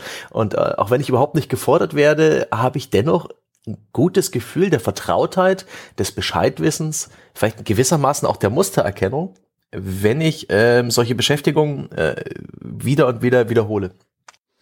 Also bei dem äh, The Division so ist, da, da habe ich immer gesagt, das ist ein bisschen wie Stricken für Männer. Und ich kann verstehen, wenn man das dann im Koop spielt und dann, äh, dann entsteht sozusagen durch diese soziale Situation eine tatsächlich schöne, erstrebenswerte Situation. Man macht was Belangloses, man führt diese trivialen Handlungen immer wieder aus, aber man quatscht halt mit Leuten. Man unterhält sich mit seinen Kumpels dabei oder sowas und das ist dann natürlich, das ist dann ein Wert in sich sozusagen und dann hat man halt nebenbei was zu tun. Genauso, weißt du, wie sich halt von mir aus auch jetzt in äh, ein Klischeebild von früher so Hausfrauen zum Stricken oder zu Nadelarbeiten treffen, ja, und dann wird aber die, die, die eigentlich, das eigentliche dabei ist wahrscheinlich dann die Unterhaltung sozusagen sagen. Aber ähm, bei sowas wie Mass Effect, weil was dann ja Singleplayer ist, dann sitzt du halt quasi alleine in deinem Raum und strickst so vor dich hin und du kannst schon stricken und du weißt auch schon, was du machst und du, du reißt dann halt so eine Masche nach der anderen ganz automatisch auf und dann, ja, nur dass du bei Mass Effect nicht mal einen Schal hast am Ende. Ja, gut, aber es ist, es ist ja auch so, wenn wir jetzt bei den, bei den reinen Singleplayer-Sachen bleiben. Es gibt ja auch genug Leute, die kommen nach der Arbeit nach Hause, machen sich was zu essen, setzen sich auf ihren Sessel oder auf die Couch und dann seppen sie den kompletten Abend sechs Stunden lang oder so von einem Programm ins nächste und lassen sich berieseln und sagen halt nur, ich will nur runterkommen, ich will nur so ein bisschen in einem Zustand mittel der Unterhaltung sein. Vielleicht finde ich ja dort mal was und vielleicht passiert ja dort mal irgendwie auf dem anderen Kanal irgendwas Interessantes und hey, dann habe ich da tatsächlich mal was, was Tolles gesehen und dann habe ich da wieder eine halbe Stunde rumgesäppt. Das machen ja auch viele Leute. Viele Leute wollen halt dieses, glaube ich einfach, dieses briesel mich einfach. Unterhalte mich einfach. Diesen Zustand, das so ein bisschen halb gedämmerten, ähm, halb vor sich hin dämmernden, ja, seichte Unterhaltung ganz schön. Und ab und zu kann ich das ja auch verstehen. Ich habe jetzt zum Beispiel letzten Sommer, als ich auf Kreta war, habe ich einen wunderbaren Tag damit zugebracht, einen Thriller von Vince Flynn zu lesen. Und ähm, wer, wer ihn jetzt ganz zufällig kennt, der macht halt so, so Polit-Thriller, kann man so am ehesten vergleichen mit einem 24 als Romane.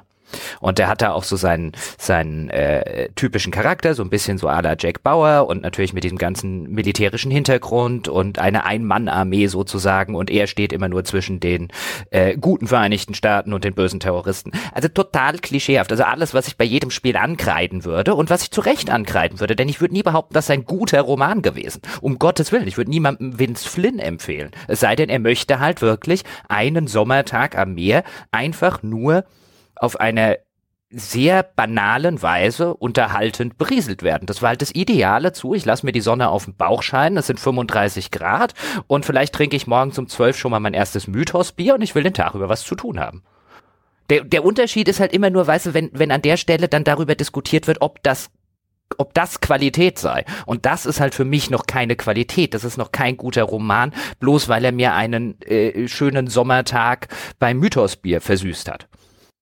Ist halt immer so ein, so ein gefühlt natürlich erstmal ein Widerspruch, wenn man so da sitzt und die Leute dann halt sagen, wenn jemand 80 Stunden äh, in Mass Effect zubringt und wenn er Bloodborne nach fünf Stunden frustriert in die Ecke wirft, ist dann nicht Mass Effect das bessere Spiel.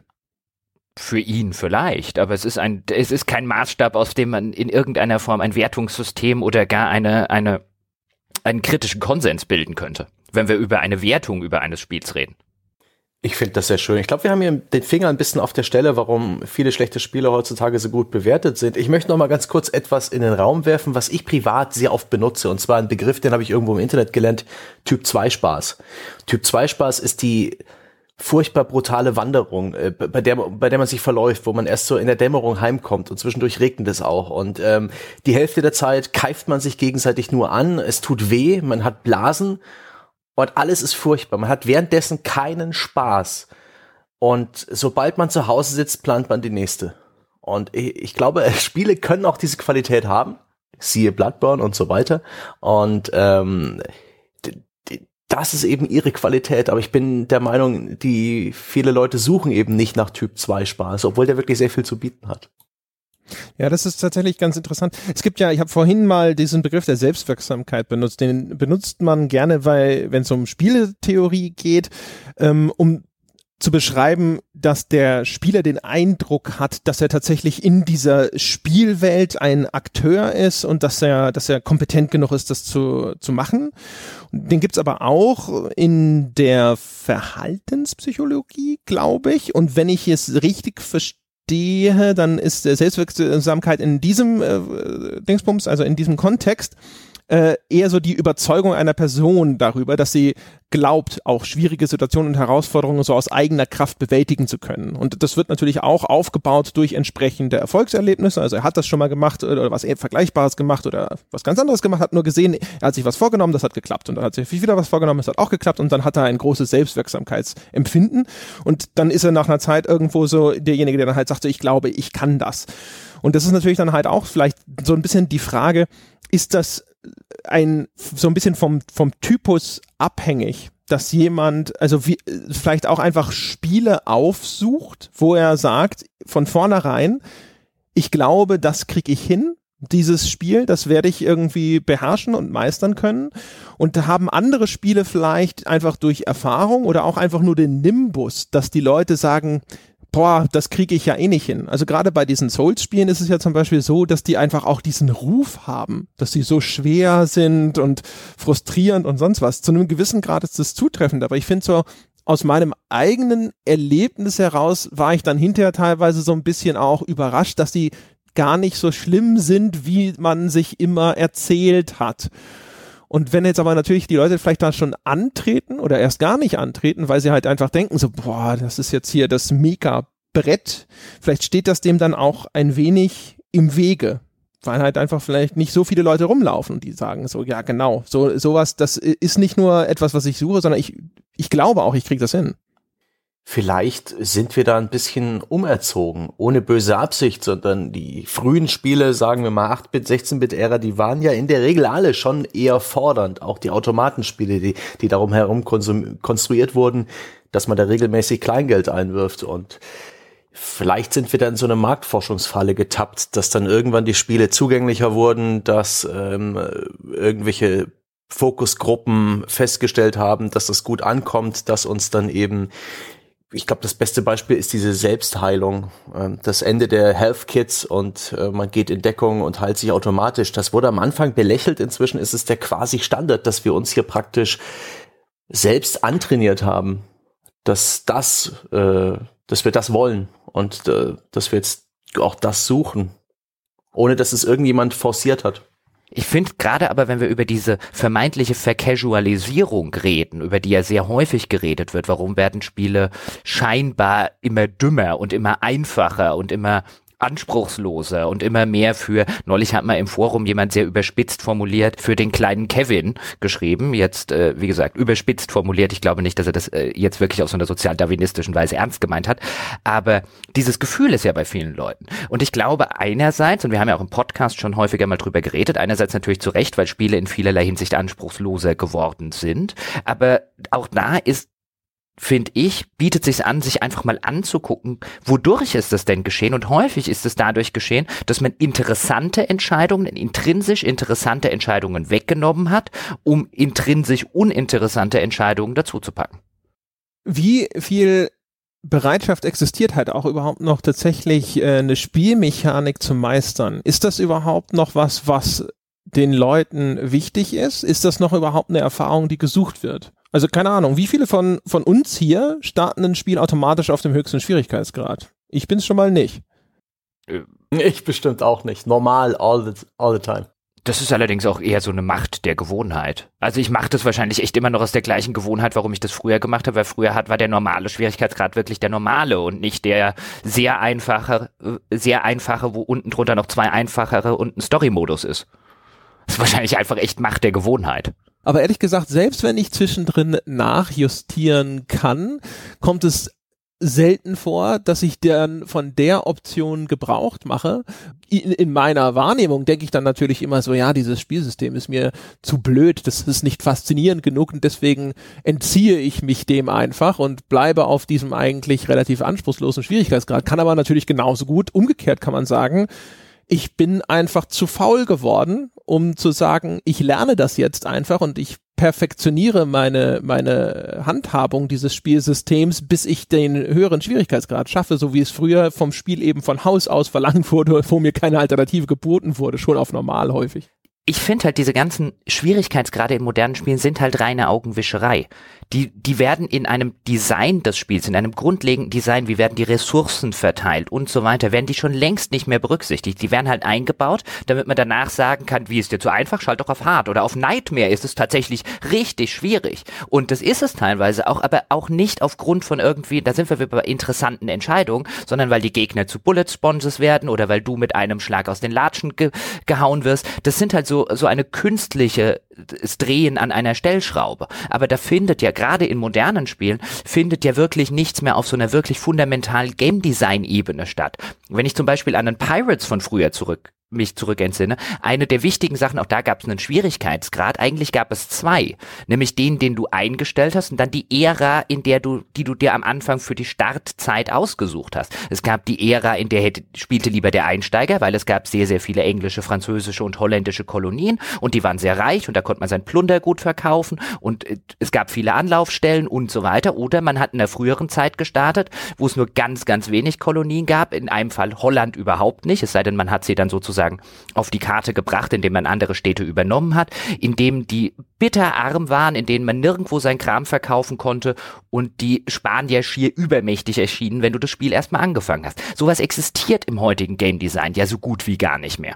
Da baut man zwar eine Option ein, stell auf leicht, sehr leicht, Story, normal, schwer, sehr schwer, Nightmare. Da haben ja Spiele teilweise acht Schwierigkeitsgrade, aber das komplette Balancing, das komplette Game Design ist auf diesen normalen ausgelegt und alles, was du halt machst, wird an irgendeinem Gegner hier getreten, an irgendwelchen Hitpoints dort gedreht, aber das führt nicht zu einem befriedigenden Spielerlebnis oder zu einem besseren Spiel.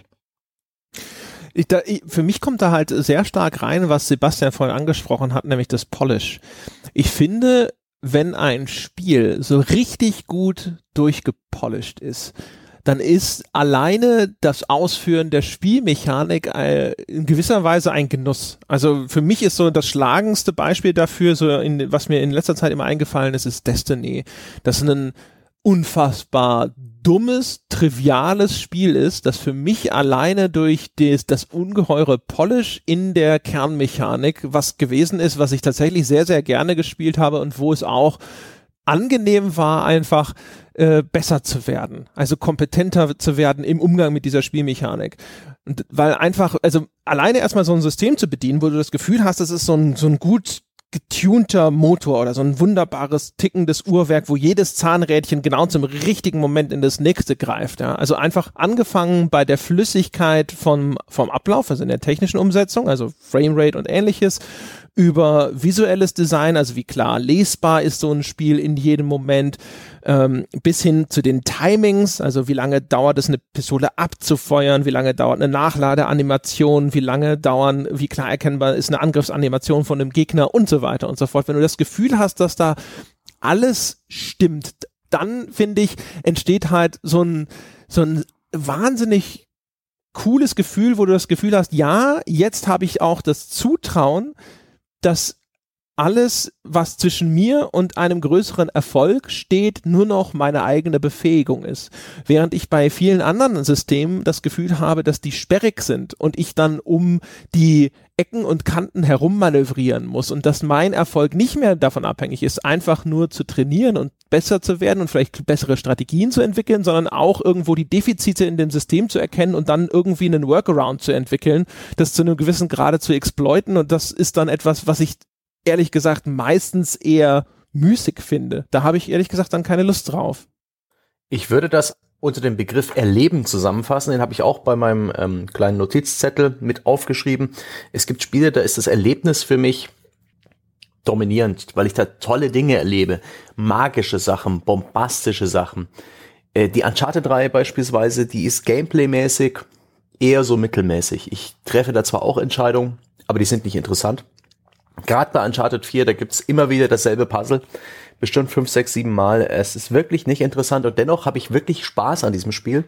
Habe ich Spielspaß, halte ich das für ein gutes Spiel, weil ich einfach ein fantastisches Erlebnis habe. Ähm, wo wir es vorhin mit dem veränderbaren Schwierigkeitsgrad hatten. Äh, das einzige Spiel, an das ich mich erinnere, wo ich irgendwann den Schwierigkeitsgrad von normal auf einfach stellte, war Bioshock Infinite. Weil ich irgendwann überhaupt keine Lust mehr auf den Shooter-Part hatte Nee, furchtbar. Und, ähm, und die, die finalen Auseinandersetzungen waren mir dann einfach zu hektisch und zu frustrierend. Aber das Erlebnis des Spiels, diese Story, dieses Universum, diese Mysterien, die sich aufgebaut haben, äh, machen das Spiel nach wie vor zu einem der besten, das ich je gespielt habe. Diesen Aspekt, den finde ich auch interessant. Der passt eben nicht ganz äh, in diese interessante äh, Entscheidungen-Definition.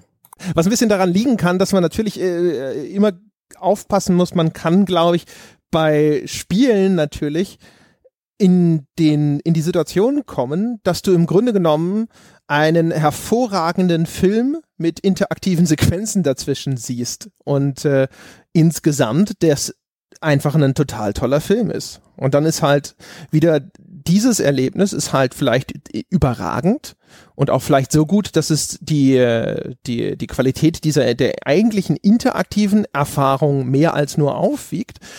Und wenn man natürlich dann hinterher zu einer Beurteilung von einem Spiel kommt, dann wird da eigentlich immer so dieses Gesamtwerk beurteilt. Und ne? Jetzt mal eins deiner Lieblingsspiele, Journey. Das ist vom, von dem rein spielerischen, von den Entscheidungen, die du triffst, von den Dingen, die du spielst, doch eigentlich gar nicht so, so sehr interessant. Da geht's doch auch eher um das Gesamtkonzept, dieses Erlebnis, das du hast, dich durch diese Spielwelt zu bewegen.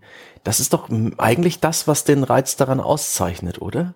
Und das würde ich da jetzt auch nicht mal als Film bezeichnen.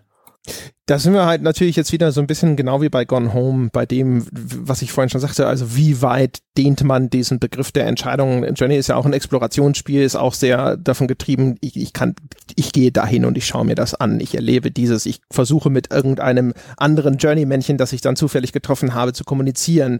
Äh, wir versuchen gemeinsam das Ende zu erreichen und dann entspinnt sich daraus ja auf dieser Metaebene eine, eine emotionale er Erzählung und so weiter.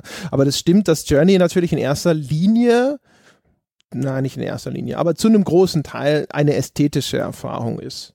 Da bin ich ganz bei dir. Also Journey äh, ist zu einem erheblichen Teil für mich auch dadurch bestimmt, dass es halt einfach nur durch seine Ästhetik besticht. Also wie halt einfach eher, also mehr wie ein hübsches Bild als wie ein guter, eine gute Erzählung. Ne?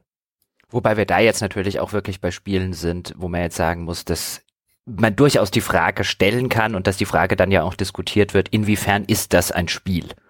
Inwiefern stimmt das mit den Konventionen, die wir über dieses Medium getroffen haben oder die da draußen existieren, überhaupt noch überein? Also man wird wahrscheinlich bei jeder Diskussion und bei jeder Definition, die wir jetzt heute aufmachen im Hinblick darauf, was macht eigentlich ein gutes Spiel aus, was ist eigentlich Qualität, werden wir immer solche Fringe-Spiele haben, die dann eben wieder nicht in dieses Raster hineinpassen, weil das bei jeder Definition passiert. Wenn wir über die Definition eines Romans reden, wenn wir die oder eines guten Romans oder über die Definition eines guten Films reden, werden uns immer wieder Beispiele einfallen, die da eben nicht mehr in das Raster passen, über das wir gerade geredet haben. Aber ich glaube, um wieder auf einen Punkt zurückzukommen, der letztlich ja auch Ausgangspunkt dieser Diskussion war, nämlich warum kriegen so viele vermeintlich schlechte Spiele gute Wertungen? Es ist schon nötig, dass man zumindest ein grobes Raster irgendwann mal definiert und dass man irgendwann auch tatsächlich mal definiert, was ist denn eigentlich für uns als diejenigen, die wir ein Spiel bewerten, Qualität. Und das kann man natürlich, da über unterschiedliche Herangehensweisen machen. Man kann zum Beispiel sagen, Qualität ist und dann macht man einen Kanon von, das sind die 50 besten Spiele aller Zeiten. Das ist auch eine Möglichkeit, sich an die, die ganze Sache anzunähern nähern und der man Qualität halt einfach dadurch definiert, was so die Leuchtturmspiele sind, an die sich jeder andere dann messen muss. Aber ich glaube, diese Grunddiskussion, die ja immer häufiger geführt wird, warum kriegen diese ganzen Spiele so schlechte, äh, so gute Wertungen, obwohl sie so schlecht sind, basieren fundamental auf, auf, auf zwei Sachen. Nämlich erstens, dass man drüber reden muss, was ist eigentlich ein schlechtes Spiel, wie wir es jetzt ja getan haben. Wie definieren wir das überhaupt? Weil für andere ist es ja offensichtlich kein schlechtes Spiel. Es gibt ja Leute, die mit Mass Effect, die mit Dragon Age Inquisition viel Spaß haben. Und wenn man diese Frage zumindest mal für sich beantwortet hat, ist halt dann die andere Frage, die sich so ein bisschen stellt, ein, habe ich denn eine Definition? Und mein Eindruck in sehr, sehr eigentlich bei allen Magazinen, bei denen ich bislang gearbeitet habe, ist, dass die Diskussion, was ist denn für uns ein gutes Spiel, letztlich nicht stattfindet. Oder habt ihr das anders erlebt, Sebastian? Mm, das ist, nee, nicht wirklich. Das Ding ist auch das ist stets persönlich gewesen. Immer. Äh, ich habe das immer erlebt, dass das letztendlich dann doch am Individuum hing. Am Individuum hing. Natürlich gab es Diskussionen, gerade wenn mehrere Leute das Ding gespielt haben. Das war auch immer mit das Interessanteste, aber so eine, eine übergreifende Definition eines guten Spiels, nee. Aber die, die, bei der arbeite ich immer noch dran. Da, die, die Entscheidungsmetapher finde ich super. Die nehme ich mir heraus aus dem Gespräch und bin schon mal schlauer als vorher. Aber es ist ja auch so eine, es ist ja halt auch so eine Sache, weil wenn wir über Magazine reden und gerade im Spielekosmos gibt's ja die kristallisieren sich jetzt so langsam raus, diese Individualkritiker, also gerade im Film oder auch im Literaturbereich, da hattest du Literatur, vielleicht hast du einen Reich Ranitzky gehabt und im Filmbereich hast du Leute gehabt wie einen Roger Ebert zum Beispiel, um jetzt einfach Bekannte zu nennen. Und wenn du alleine für dich bist oder wie wir das jetzt hier vielleicht im Podcast machen, zu zweit oder zu dritt bist, und auch sehr subjektive Wertungen einfach abgibst, dann kannst du für dich auch relativ einfach einen Kanon herausbilden, ohne dir notwendigerweise dauernd widersprechen zu müssen. Wenn du allerdings als eine Institution Magazin auftrittst, dessen Personal sich im Laufe der Jahre ändert, dessen Chefredaktion sich im Laufe der Jahre mehrfach geändert hat, dann hängst du immer so ein bisschen an deinem alten Wertungskosmos eine Runde dran. Dann hast, dann ist halt die Definition, die sich eingespielt hat, von was ist ein gutes Spiel, selbst wenn man nie über die diskutiert hat, aber so unterschwellig brodelt die natürlich so ein bisschen vor sich hin, weil man hat ja die ganzen alten Wertungen. Die ist aber von jemandem getroffen worden oder von Menschen getroffen worden, die da vielleicht schon längst nicht mehr arbeiten, die schon vielleicht was, längst was anderes machen und nicht mehr von denen, die jetzt aktuell dort arbeiten. Und dann gerätst du in so ein Problem. Wenn ich jetzt bei einer GameStar sitzen würde, Immer noch. Und ich hätte jetzt Mass Effect eine 43 gegeben. Egal wie sehr ich hinter dieser Wertung stehe, und wie sehr ich der Meinung bin, die kann man verargumentieren und wie sehr ich vielleicht auch bereit wäre, den Shitstorm, der daraus resultiert, zu erdulden. Am Ende stehst du immer da und dann kommt jemand mit der legitimen Frage, wieso kriegt Mass Effect eine 43 und Dragon Age Inquisition hatte eine 85? Und dann kannst du nichts mehr sagen. Dann bist du halt als Institution immer an das gebunden, was du halt früher und was Kollegen früher mal, die vielleicht einen anderen Geschmack haben als du, die oder die schlicht und ergreifend den Maßstab Qualität ganz anders definieren als du, was die irgendwann mal gegeben haben. Die 43 für Mass Effect Andromeda zum Beispiel bei einer GameStar wären vollkommen unglaubwürdig im etablierten Wertungskosmos der GameStar. Die kannst du nicht geben. Die würden absurd wirken und die würden notwendiger möglicherweise als extrem negativ und extrem auf dem Spiel rumhackend im Vergleich zu anderen Spielen empfunden werden. Da kommst du aus, äh, das Problem ist, als Institution kommst du aus der Nummer auch nur noch sehr, sehr schwer wieder raus. Ja, es ist die, Quad die Quadratur des Kreises irgendwie, etwas so sehr Subjektives in dieses objektive Wertungsschema zu pressen und das auch noch mit einem beständig wechselnden Personal. Ich habe das auch damals beim Einstieg in den ganzen Beruf als echt schwierig erfunden, praktisch mit den mit den bereits gegebenen Wertungen der Altvorderen äh, zu leben. Und ich fühlte mich auch immer eingeschränkt, so auf dieses schmale Band der vertretbaren Wertungen, die, die üblichen Verdächtigen, ja, für ein mittelmäßiges Spiel, irgendwas im, im 70er Bereich. Ähm, wenn es ganz ordentlich ist, dann steht eine 8 von, oh, und wenn es richtig gut ist, dann halt 85 plus. Das ist dann eigentlich äh, der ganze Bereich, in dem man sich bewegt hat. Denn wie wir es auch vorhin schon festgestellt haben, so richtigen Schrott, der, der existiert auch gar nicht mehr so sehr und den habe ich auch nicht so als Test vorgesetzt bekommen. Da fand ich es auch ganz interessant, da gab es so eine Episode, da hat ein Praktikant, der war auch voll happy, dass er da gearbeitet hat bei der Endzone, hat ein Spiel gespielt für die, für den DS, das war Shovelware. Ähm, das war eine simple Minispielsammlung mit irgendeiner Disney-Franchise drüber, ich weiß gar nicht mehr was. Aber der Junge hatte echt Spaß. Der, hat, der war, der war in dem Moment halt richtig happy, dass er halt auch da war, dass er das Spiel spielen konnte auf so einer Debug-Konsole oder so. Und der wollte dem eine 82 geben, wo, wo, wovon wir ihn dann abgehalten haben, weil das Spiel objektiv Schrott war, aber letztendlich, das war auch so, so unfair ihm gegenüber, weil er hatte Spaß. da war es, das Wort. Objektiv war es Schrott. ja, ja, es war objektiv Schrott. Also es war, es war ein billiger, billiger Shovelware-Fließbandschund. Vielleicht sind sie auf Gold gestoßen, während sie in der Scheiße gewühlt haben, wer weiß. Ja, wenn man nur lang genug schaufelt. Also ich finde, also äh, was, was für mich immer so ein, so ein, so ein, so ein Problem gewesen ist, ist, es finden solche Diskussionen wie jetzt hier in diesem Podcast oder wie wir es ja auch jetzt untereinander äh, offline gerne mal machen, die finden halt auch einfach sehr selten statt. Also das, es gibt nicht die, das Meeting, wo alle zusammengerufen werden und dann mal jemand sagt, okay, wie verstehen wir Qualität?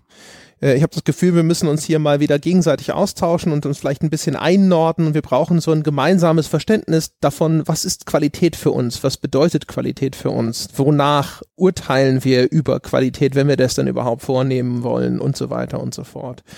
Also äh, auch wenn man, das sieht man auch, finde ich, wenn man in Redaktionen gesehen hat, wenn neue Mitarbeiter oder sowas eingearbeitet werden, werden die irgendwo hingesetzt und dann führt man ein Gespräch darüber, was ist denn Qualität?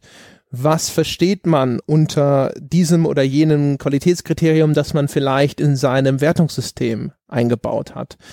Oder auch zum Beispiel sowas wie, ähm, wo genau ist denn tatsächlich hier die, ähm, die Ausrichtung oder auf einen bestimmten Adressaten? Weil Qualität in, in ohne einen sage ich mal, eine grobe Ausrichtung, an wen sich das richtet, ist zum Beispiel auch sehr schwierig festzulegen. Also wenn wir zum Beispiel über sowas wie Schwierigkeitsgrad sprechen, dann wird die Qualitätseinschätzung, Schwierigkeitsgrad, ein bisschen anders ausfallen müssen, wenn du dich an eine Gruppe von völligen Einsteigern richtest oder wenn du dich eben an eine, eine, eine Gruppe von erklärten Profis richtest. Also wenn du jetzt eine E-Sport-Seite betreibst für Leute, die nichts anderes machen als 16 Tag, äh, Stunden am Tag First-Person-Shooter zu spielen, wirst du vielleicht zu einer anderen Einschätzung kommen, was Schwierigkeitsgrad in einem neuen Shooter angeht und so weiter und so fort.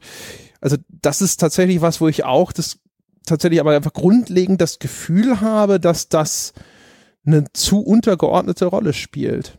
Dass das was ist, was nicht wirklich ähm, im Fokus ist. Man braucht ja nicht irgendwie so einen fest etablierten Konsens, wo dann alle sagen, ja, genau so sehe ich, jetzt sehen wir das alle so und das ist jetzt auch tatsächlich, da kann man sich einigen, das ist eine Basis für alle.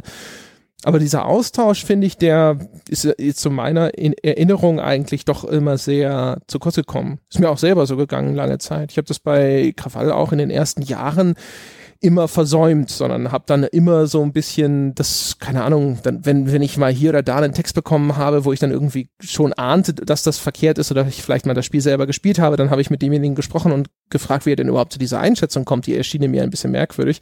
Aber das ist auch was, wo man, wo ich, glaube ich, erst seit, keine Ahnung, nach fünf Jahren oder sowas, wo wir angefangen haben zu sagen, wir brauchen da mit unserem relativ kleinen Personalstamm einfach eine, ein regelmäßiges Gespräch über solche Themen es war ja auch früher, dann sind wir wieder an dem Punkt, das war früher auch an meiner Erfahrung, wenn ich jetzt an so alte Computec PC Games Zeiten und so weiter zurück, mich zurück entsinne, das war ja auch nie ein Thema. Es war auch damals nicht wirklich ein Thema, da hat vor mir jemand in Anführungszeichen falsch gewertet und ich bleib jetzt auf dieser Wertung drauf sitzen, weil da waren halt wirklich die großen guten Spiele noch sehr, sehr einfach zu erkennen und einfach zu identifizieren und es gab halt diese diese absolut auch objektiv nachweisbare Diskrepanz zwischen einem guten und einem schlechten Spiel. Hat's funktioniert? Ist es dauernd abgestürzt? Diese ganzen Geschichten, die gab es damals halt noch. Jetzt hast du den Fall, so ging's mir zum Beispiel bei Assassin's Creed 4 bei Black Flag.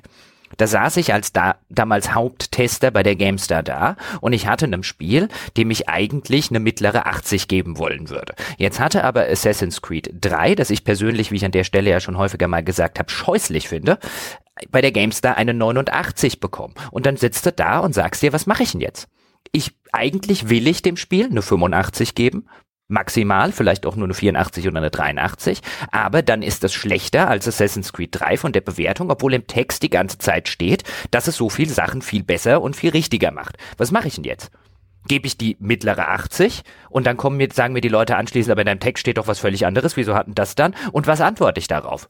Ich will ja in dem Fall auch nicht antworten ein, naja, weil der vorige Tester, in dem Fall war es glaube ich der Daniel Maczewski, weil der Matschi Unrecht hat oder weil der Matschi keine Ahnung von Spielen hatte. Das ist es ja nicht. Wir haben halt unterschiedliche Qualitätsmaßstäbe, aber wir haben für das gleiche Medium gearbeitet und dann hast du ein Problem. Weil was machst du denn dann? Dann äh, die, die eigentlich die einzig gangbare Lösung, die du machen kannst, außer dich als Komplettmagazin hinzusetzen und zu sagen, Leute, wir haben ein Problem. Wir müssen grundsätzlich mal drüber nachdenken, ob wir die alten Wertungen irgendwie so ein bisschen abschaffen oder ad acta legen, weil uns sonst das immer und immer und immer und immer wieder auf die Füße fallen wird. Oder du gehst halt hin und sagst, okay, dann schreibe ich halt eine 90 drunter. Das ist halt der einfachere Weg. Und ich glaube übrigens, du wirst auch aus dieser Chose nie rauskommen als Magazin, wenn du nicht, wenn du deine Mannschaft nicht sehr, sehr geschlossen zusammenhalten kannst. Also dieses, dieses Magazin mit vielen Redakteuren, die, das wird sich intrinsisch nie auf eine auf einen gleichen Maßstab einigen können. Ich meine, wir werden uns zu dritt wahrscheinlich nie auf einen gleichen Maßstab einigen können. Deswegen legt jeder bei seinen Wertschätzungen seinen subjektiven Maßstab an. Als Magazin ist das schwieriger, weil da begreifen die Menschen die Wertung eben nicht als, das ist die Wertung von Jochen Gebauer, das ist die Wertung von André Peschke, das ist die Wertung von Sebastian Stange, sondern die sagen, das ist die Wertung der GameStar. Ist ja auch ein Darstellungsproblem. Selbst vor Players, die eigentlich immer zumindest sehr offen damit umgegangen sind, dass sie sozusagen die, den subjektiven Aspekt der Computerspielbewertung umarmen und ihre, ihre Wertungen als klar subjektive Einschätzungen verstehen. Selbst bei denen hatte ich nicht das Gefühl, dass sie tatsächlich sich wirklich bemüht haben, das irgendwo hervorzuheben und für jeden Benutzer sofort klar erkennbar zu machen, dass sie sagen, jede Wertung steht zumindest im Kosmos des einzelnen Autors für sich. Und in den, bei den ganzen anderen Magazinen ist es ja sogar überwiegend so, dass sehr lange mit einem Anspruch an Objektivität operiert wurde. Ach, eigentlich ist es sogar heute noch so, ehrlich gesagt. Also wenn man sich an hört, wie die unterschiedlichen Redaktionen über ihre Beurteilung sprechen. Da wird natürlich inzwischen ist man ein bisschen mit der Zeit gegangen und es wird der subjektive Charakter von sowas anerkannt. Aber in der Sprache findet sich immer noch sehr, sehr häufig wieder, dass man bemüht ist, es möglichst zu objektivieren und so weiter und so fort. Dass man also möglichst versucht ist, allgemeingültige Aussagen zu treffen und so weiter. Also erstens erfüllt man damit eine Sehnsucht, weil der, der Konsument dieser Dinge, also gerade was da so Tests angeht oder sowas, was so Richtung Kaufberatung geht, da gibt es natürlich den Wunsch, dass die, diese Beurteilung, die da erfolgt, eben für mich zutreffend ist. Und wenn ich, wenn das etwas ist, von dem klar gesagt wird, das ist jetzt nur die Beurteilung dieses Autors, eben auch basierend auf seiner eigenen Spielebiografie, auf seinem persönlichen Charakter und so, dann erhöht sich natürlich das Risiko, dass diese Beurteilung nicht zutreffend ist für mich, für den Leser, der jetzt vielleicht auch nur die Wertung lesen will und nicht auch noch die Herleitung in Form des Textes. Und äh, umgekehrt natürlich auch dieses, dieser Nimbus, dass die, der Experte dort seine ähm, informierte, professionelle Meinung abgibt, die eben dann einen gewissen objektiven Charakter hat. All diese Dinge, das ist, existiert meiner Meinung nach heute noch immer noch zu einem großen Teil. Nicht mehr so stark wie früher, aber immer noch zu einem, zu einem großen Teil. Und umgekehrt ist es aber ja tatsächlich so, dass eigentlich legitimerweise das Ganze eben nur daraus entstehen kann, dass derjenige, der die Beurteilung trifft, seine Beurteilung begründet, so gut es ihm möglich ist. Also das immer nur, nicht nur sagen, das ist schlecht, sondern schlecht, weil. Ne, das weil ist eigentlich immer das Wichtige. Und man muss von dem, der es konsumiert, halt dummerweise verlangen, dass er sich das anhört und dann für sich auch entscheidet, ist das ein, ein Grund, der für mich tatsächlich relevant ist? Oder ist das etwas, von dem ich selber weiß, dass das für mich meistens eine untergeordnete Rolle spielt? Und dann muss ich das auch einfach für mich anders einordnen, selbst wenn jetzt dann am Schluss die Expertenbeurteilung vielleicht äh, so oder so ausfällt. Genre-Fans greifen bedenkenlos zu, alle anderen spielen Probe. es ist schon furchtbar. Es ist schon furchtbar, wie subjektiv das ist. Aber das Schöne ist, das ist ja auch in dieser, ähm, Entscheidungen, Diskussionen, äh, Definition mit drin, interessante Entscheidungen. Das hängt sehr viel von den Interessen des Spielers ab und das ist auch so ein bisschen die, die Krux der ganzen Geschichte. Es gibt Leute, die haben Interesse am, End, am Endgame von irgendwelchen Shootern oder MMOs. Es gibt Leute, die haben Interesse, einfach nur eine Viertelstunde unterhalten zu sein. Sehr schwierig. Und es ist sehr schwierig, das alles über einen Kamm zu scheren. Und ich bin froh, dass ich es nicht mehr tun muss. Das war nicht immer leicht. Das Beispiel, das du eben gebracht hast, übrigens ganz kurz noch, aber das mit diesen Genre-Fans greifen zu. Das ist ja eigentlich nur so, wenn man, heute würde man vielleicht sagen, ein Meme, ja, also so ein, so ein Symbol für die Beliebigkeit dieser Einschätzung, die dann häufig getroffen wurde, gerade bei Spielen, die sich in so einem Mittelfeld, in dieser Grauzone so nicht ganz gut, nicht ganz schlecht bewegen. Und, aber das kommt halt auch genau daher, dass halt einfach so viele davor zurückscheuen, klare Einschätzungen zu treffen und damit aber auch eine klare Ausrichtung vorzunehmen. Wenn du früher Leute gefragt hast, was ist denn die Zielgruppe deines Spielemagazins, dann war das halt ja alle Spieler. Und das ist halt ein Wunschtraum, weil du wirst nie alle Spieler erreichen und wirst auch nie allen Spielern gerecht werden. Aber du willst halt immer dieses, dieses Maximum eben an, an Reichweite oder so oder an, an möglichem Kundenstamm erreichen.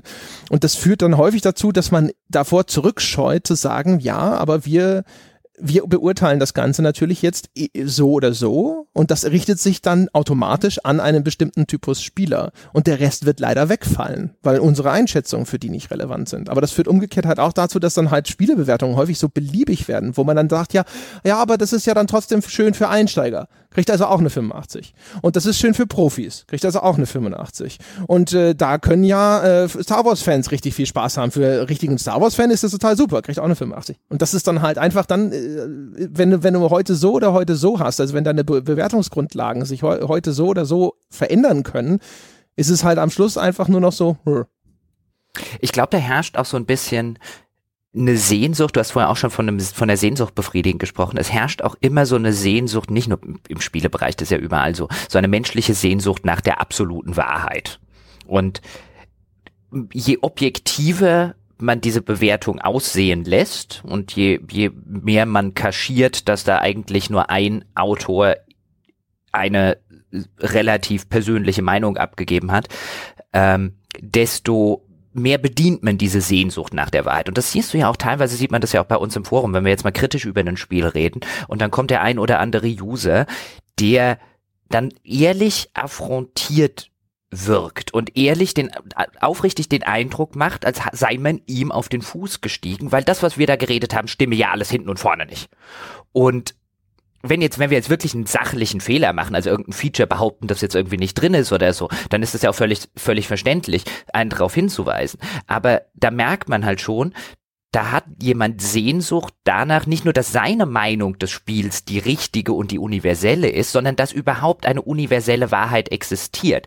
Auch dieser Frage, warum kriegen schlechte Spiele heute so gute Bewertungen, wohnt ja inhärent schon der Anspruch inne, dass dieses schlecht korrekt ist. Und auch der Diskussion übrigens merkte man an einigen Stellen an. Da haben dann Leute geschrieben, ja, aber es ist doch nun mal nachweisbar schlecht.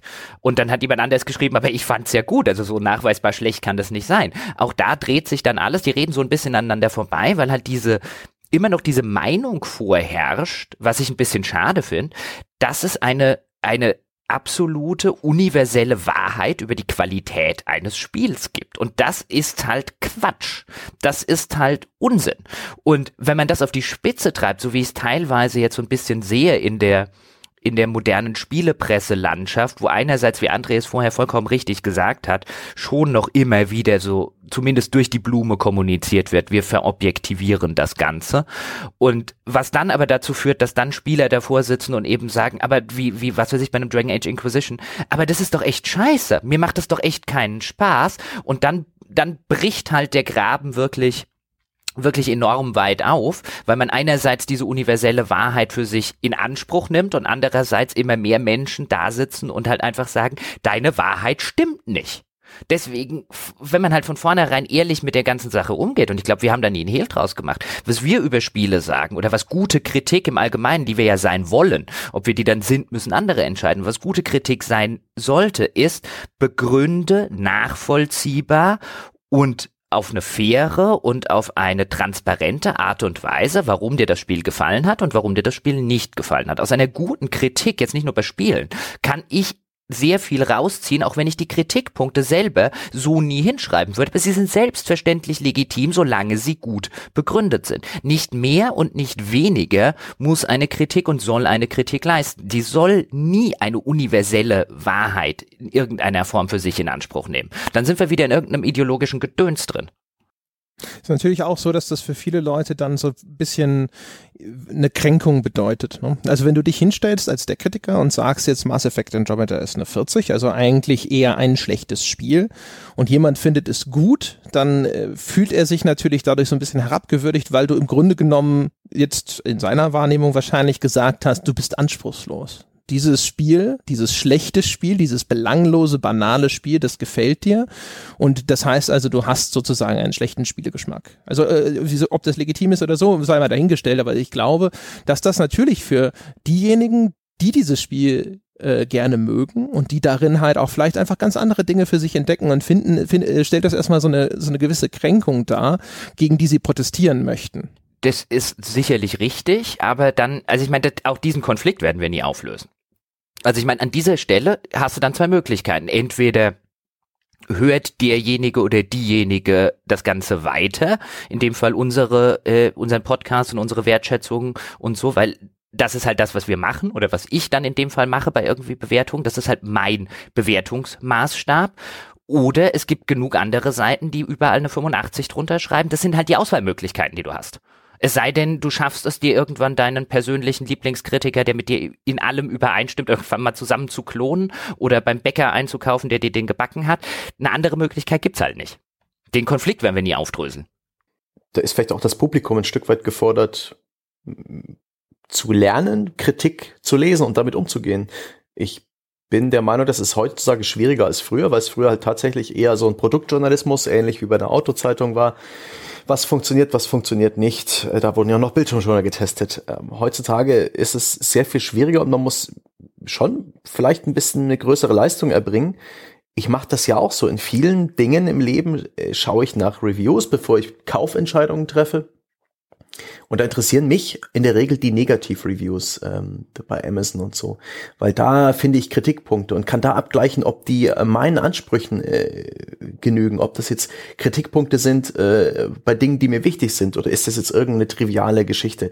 Kommt da jemand mit der Anleitung nicht klar, da werden da Dinge bemängelt, die für mich völlig irrelevant sind und dadurch äh, ziehe ich für mich persönlich großen Gewinn draus, aber das ist halt nicht so einfach, wie einfach etwas lesen und danach halt damit einverstanden sein oder nicht. Es, hm. Ja, man, es ist halt auch so ein bisschen die, die, die Sache aus, aus Consumer-Sicht jetzt argumentiert oder aus Hörersicht, Lesersicht und so weiter. Ich kann halt nicht einerseits, auch, auch wenn ich mich dabei ja selbst immer gerne ertappe, ich bin ja jemand, der gerne einfordert, ich möchte einen kritischen Journalismus haben und dann bist du vielleicht an anderer Stelle, dann schreibt vielleicht mal die Tageszeitung hier was Kritisches über dein Lieblingsteam da oder irgendein Journalist sagt da was äh, Kritisches über einen deiner Lieblingsmusiker und so weiter und dann ist natürlich die erste ähm, Amtshandlung sozusagen, so eine ablehnende, so eine, der hat doch gar keine Ahnung oder so. Das ist äh, rein emotionale Reaktion auf etwas, mit dem du emotional viel verbindest, wie es in dem Fall vielleicht der Hörer mit Mass Effect Andromeda. Aber ich kann halt nicht einerseits einfordern, macht ehrlichen, aufrichtigen und vor allen Dingen kritischen Journalismus und mich andererseits aufregen, wenn der ehrliche, aufrichtige und kritische Journalismus Dinge sagt, die ich jetzt persönlich nicht besonders toll finde oder irgendwas kritisiert, was ich toll finde. Du kannst halt nicht beides haben haben. Ich habe neulich ein Interview gegeben, dem äh, Christian Alt, ist ein Rundfunkjournalist und ähm, ich weiß nicht, ob das Teil des Interviews war oder ob wir danach haben wir noch ein bisschen gequatscht. Auf jeden Fall, der meinte, ihr macht ja auch echt ziemlich viel Community-Arbeit, macht ihr das halt auch, ist es notwendig, wenn man so eine Crowdfunding-Geschichte macht mit Patreon und sonst irgendwas, äh, wo ich halt so, so ein bisschen amüsiert gesagt habe, so nee, das ist sozusagen unser Metagame bei der ganzen Geschichte. Also wir glaube, das gilt für alle drei. Also man, man zieht eine große Befriedigung daraus, mit den Leuten hinterher darüber zu sprechen. Also wenn wir hier eine, eine Wertschätzung veröffentlichen oder wenn wir so eine Folge machen wie zum Mass Effect Andromeda, dann finde ich, ist es halt extrem gewinnbringend, im Nachhinein diesen Austausch im Forum zu haben, mit den Leuten darüber zu sprechen und wenn dann irgendwo eine gut artikulierte Gegenperspektive kommt, wo jemand dir sagt, deswegen finde ich das anders oder deswegen sehe ich das so und so, wo man denkt so, das ist klug und das ist clever argumentiert und ich verstehe das und ich kann das einsehen. Solche Sachen und ich finde, die, ein Teil von dem, was wir hier machen, funktioniert auf diese, also wirklich als so eine Fortsetzung des Spielerlebnisses. Also einfach dieses Anhören, jetzt, jetzt natürlich jetzt eher so auf, auf unserer Zuhörerseite, aber ich mache das selber bei anderen Podcasts genauso. Wie ist die Darstellung dieses Spiels? Wie werden Einschätzungen oder Einblicke verargumentiert? Wie erklärt mir jemand anders seinen Umgang und seine Wahrnehmung von diesem Spiel und das dann hinterher in so einem Austausch fortsetzen zu können? Ich finde, das ist halt, ich, das ist doch genau wie, wie in allen anderen Bereichen, wo Hobbys äh, so zu so einer gewissen Leidenschaft werden. Genauso wie sich Fußballfans darüber austauschen und streiten können, wer jetzt der beste Stürmer oder der beste Verein oder sonst was ist. Das, ich finde, dass das verstärkt meinen Genuss dieses Hobbys Computerspiele ungemein, dass ich im Nachgang dann mit anderen Leuten darüber reden kann. Und gerade wenn das gegensätzliche Positionen sind und man dann halt auch sozusagen so im äh, so einem, in, in so einem verbalen Wettbewerb oder so äh, einander darstellt, warum man denn jetzt von seiner Perspektive überzeugt ist oder sowas. Also das finde ich halt, das gehört fast zum Spielspaß mit dazu, wenn man so will. Das ist die Erweiterung meines Spielerlebnisses. Sowas ähnliches mache ich auch. Jetzt nicht so sehr bei, bei uns im Forum, da muss ich noch ein bisschen eine gewisse Disziplin entwickeln und die, ähm, die Schreckinstinkte vor, vor Community Feedback, äh, die aus der Gamestar-Zeit, wo der normale Kommentarbereich oft böse Überraschungen parat hielt. Die Plus-User waren super, sind sie nach wie vor. Da muss ich mich noch dran gewöhnen. Aber ich benutze sehr gern das NeoGAF-Forum und da mag ich es auch sehr, den Enthusiasmus und das Empfinden der anderen nachzuvollziehen. Insbesondere am schönsten sind immer die völlig chaotischen Tage und Wochen vor äh, Neuankündigungen, E3 oder irgendwelche Konsolen, diese ganze Hype. Aber auch wenn ein Spiel erschienen ist und da gibt's dann immer Threads dazu und äh, wenn ich das Spiel mag oder auch nicht mag, da parallel zu lesen, wie es anderen geht.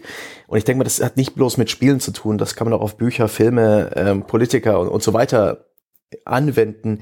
Dieses gemeinsame Erleben, dieses sich selbst abgleichen mit anderen, das ist einfach eine unglaublich befriedigende Geschichte, die in uns allen innewohnt. So ganz allein nur für sich genießen ja die wenigsten Leute irgendwas. Man hat immer eine Art Mitteilungsbedürfnis oder zumindest äh, eine gewisse Neugier, was denn die anderen davon denken. Ich mache das genauso bei MMA. Also etwas, wo ich jetzt äh, nicht eine Unternehmung betreibe, oder von, mit der ich meinen Lebensunterhalt verdiene. Das ist genau das Gleiche. Das ist ja so mein Sport und da, der, genau das Gleiche. Man tauscht sich danach über die Kämpfe aus. Wenn, wenn eine, ein UFC oder sonstiges MMA-Event vorbei ist, das erste ist, zack, sofort auf die Webseite gucken, was sagen die anderen darüber und über das gerade Erlebte reden. Ich finde, das ist ein ganz natürliches Ding. Und an der Stelle kann man sich ja auch wunderbar fetzen. Also ich meine, ich habe, ich fetze mich mit niemandem im Internet auch nur ansatzweise so sehr wie mit den Leuten auf dem Miami Dolphins Forum, wo ich unterwegs bin. Und da fliegen aber auch nach jedem Spieltag die Fetzen. Da gibt es dann halt die einen, die sind voll auf der Seite des aktuellen Quarterbacks und sagen, ah, gebt dem noch ein, zwei Jahre, dann wird er super. Dann gibt's die anderen, die sagen, wir brauchen dringend einen neuen Quarterback. Dann schmeißt der Quarterback eine Interception und dann wird seitenweise darüber diskutiert und sich die Köpfe eingeschlagen, wer jetzt schuld an dieser Interception ist. Und ohne wird die ganze scheiß Football-Saison keinen Spaß machen. Das ist so das, genau. das ist so das Salz noch ein bisschen in der Suppe. Und auch da ist natürlich immer die Suche nach dieser ultimativen, universellen Wahrheit. Das ist jetzt so. Und jede Seite hat dann auch ihre universelle Wahrheit und jeder, der dann das andere behauptet, der will sie einfach nur nicht sehen. Und dann bilden sich sogar in sowas, bilden sich dann echt ideologische Grabenkämpfe heraus. Und das, da geht's mir dann immer so ein bisschen zu zu weit, weil ich von Ideologie nicht sonderlich viel halte, äh, weil die genau zu sowas führt. Und dann gibt's halt, dann gibt's halt die Tannehill, so heißt der Quarterback der Dolphins, gibt die Tannehill Fan Fanboys und die Tannehill Hater. Da ist genau die gleiche Dynamik, die du zum Beispiel bei einem Star Citizen jetzt zum Beispiel hast, wo auch immer jeder den anderen, der andere ist entweder ein Fanboy oder ist ein Hater. Je nach, je nach eigener Position. Und das hast du überall. Und einerseits ist es ja wirklich, schön, dass diese Diskussionen existieren, weil die so ein bisschen das Salz in der Suppe sind. Andererseits sind wir da jetzt halt auch gerade bei Spielen in einem, ja, in einem fast schon ideologisch aufgeladenen Umfeld. Wenn du Dragon Age Inquisition toll findest, dann kannst du keinen Spielegeschmack haben. Oder wenn du Dragon Age Inquisition nicht toll findest, kannst du keinen guten Spielegeschmack haben.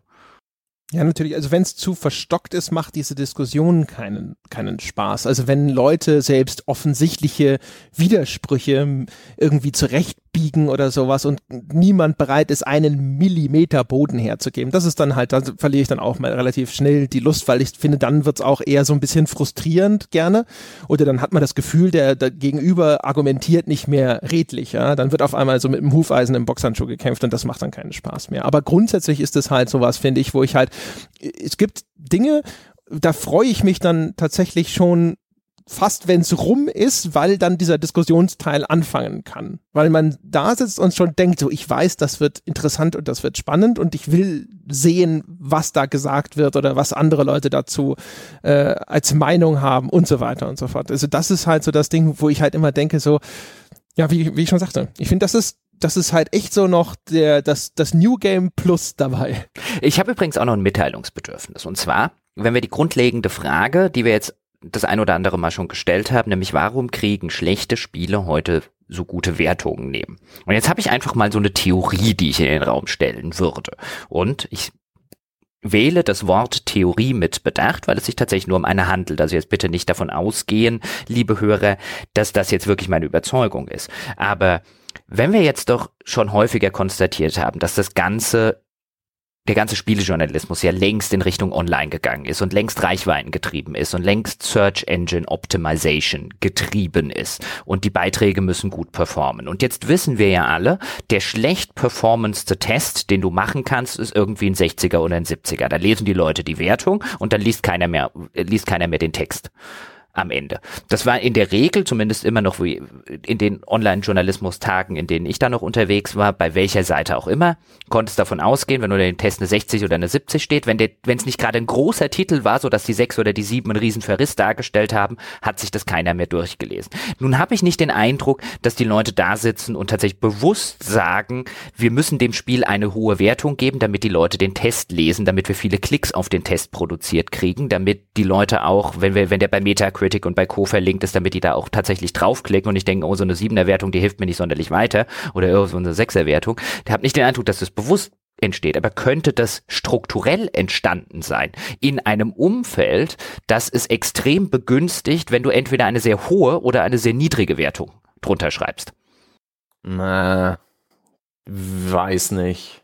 Wenn du so Theorien aufstellst, dann glaube ich, kannst du eher die Theorie aufstellen, dass Spielredakteure den, den Wert eines Spiels, den Kaufpreis nicht so wirklich einschätzen können. Es ist für sie keine, sie bekommen die Dinger zugeschickt, ähm, äh, sie sind omnipräsent, es ist völlig belanglos, ein Spiel irgendwie sich zu, von, zu organisieren, aus dem Archiv zu holen, sich zuschicken zu lassen, dass sie vielleicht weniger als der Endkunde diese Investition, die man da tätigt, dieses Opfer, was man bringt, um dieses Spiel zu haben, nachvollziehen können und deswegen so ihnen so ein bisschen so, sie so ein bisschen Scheuklappen haben, was, was gewisse Negativaspekte von Spielen angeht. Aber was du da ansprichst, das, das kann ich aus meinen zehn Jahren, äh, wo ich dann auch die Wende Richtung Online mitbekommen habe, nicht nachvollziehen. Und ich kann mir auch nicht vorstellen, dass irgendein System das begünstigt haben könnte, wenn auch irgendwie unabsichtlich, weil ich kann mir nicht vorstellen, dass man irgendwie unterbewusst ein Gefühl dafür bekommt, hey, das, der Artikel lief gut, den ich da letztens, äh, diesen Test, den ich äh, zu diesem Spiel gemacht habe,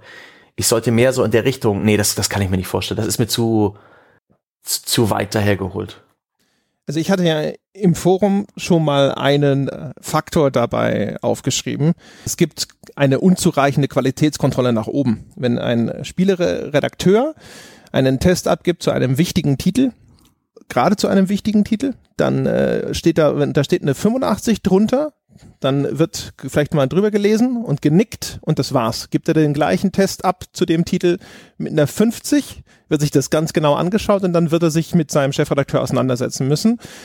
Weil, und da bin ich jetzt natürlich jetzt wieder in dem Bereich des Mantras innerhalb dieses Podcastes, äh, die großen Webseiten allesamt und sonders natürlich ihr Geld über Werbung verdienen. Werbung wird geschaltet von Spielefirmen und Spielefirmen stornieren gerne auch inzwischen mal Werbung oder auch schon seit langen Jahren mal Werbung.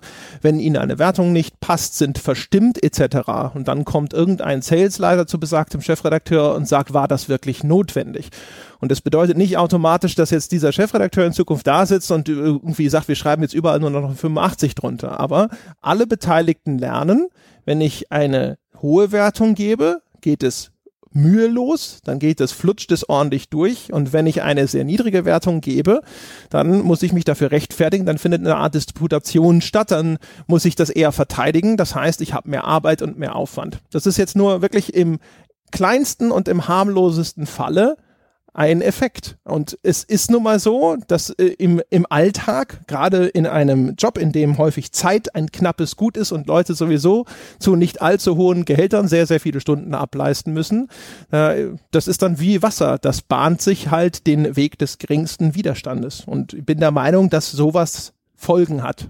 Grundsätzlich. Nicht in jedem Fall, nicht bei jeder Person, aber in, in samt und sonders im Mittel hat sowas einen Effekt. Struktur bedingt das Ergebnis, meiner Meinung nach. Auch wenn wir dann noch drüber sprechen, dass die Vorwertung häufig mit einbezogen werden muss und auch Einfluss darauf hat, welche Wertung nachfolgende Titel bekommen können und sowas, dann würde ich sagen, ist das auch noch ein Effekt, der sich über die Jahre hin verstärkt das ist so ein, eine Theorie von, von meiner Seite aus, ist sicherlich aber auch, auch nur ein Aspekt, ist nicht jetzt eine Erklärung für alles. Nee, hier hingegen muss ich dir zustimmen. Nur ganz kurz, das ist sehr gut äh, treffend formuliert. Das hier nicke ich. Und da sieht man ja auch schön, was dann tatsächlich, glaube ich, die wenn wir immer über, über Beeinflussung oder wenn gerne über Beeinflussung bei Redaktionen und Redakteuren geredet wird, dass sowas nicht auf so einer bösartigen Ebene stattfinden muss, dass irgendwie ein Redakteur gekauft ist oder ein Chefredakteur oder dass wirklich jemand hingeht und ähm, willentlich versucht, irgendwie einen Einfluss auf die Wertung zu nehmen. Denn es ist ja so, auch das klingt jetzt wahrscheinlich für den Leser, weil André oder für den Hörer, weil André, du hast ja vorhin gesagt, dann ruft da zum Beispiel der Anzeigenkunde an oder er storniert seine Kampagne. Ich an seiner Stelle würde das auch tun. Wenn ich jetzt bei der GameStar oder bei PC Games habe ich eine 100.000 Euro Kampagne für mein neues Spiel gebucht und die schreiben dort eine 54 drunter. Was soll ich mit dieser Werbekampagne dort noch? Die würde ich ebenfalls stornieren. Die ist in dem Werbeumfeld von einem äh, von einem Magazin schlecht aufgehoben. Ich würde meinen Job katastrophal mies machen, wenn ich die dort laufen lassen würde. Denn die wird wahrscheinlich für den Arsch sein. Das heißt, es ist aus deren Sicht ein vollkommen legitimes Mittel, das zu machen. Und dann sind wir wirklich bei der, bei der Sache, die du, glaube ich, auch so ein bisschen anreißen wolltest, ist, wer bezahlt am Ende die Rechnung? Weil wer am Ende die Rechnung bezahlt, ist der, auf den man hört. Und wenn ich mir die Leser die Rechnung bezahlen, dann ist es dir halt am Ende vielleicht eher egal, in dem Beispiel, das du gerade genannt hast, ob am Schluss, wenn die 85 durchgewinkt wird, äh, wieder 100 Leute unter dem Test schreiben, äh, Gamestar ist doch gekauft, das geht dir vielleicht ein bisschen auf die Nerven, aber die Leute stehen nicht bei dir im Büro.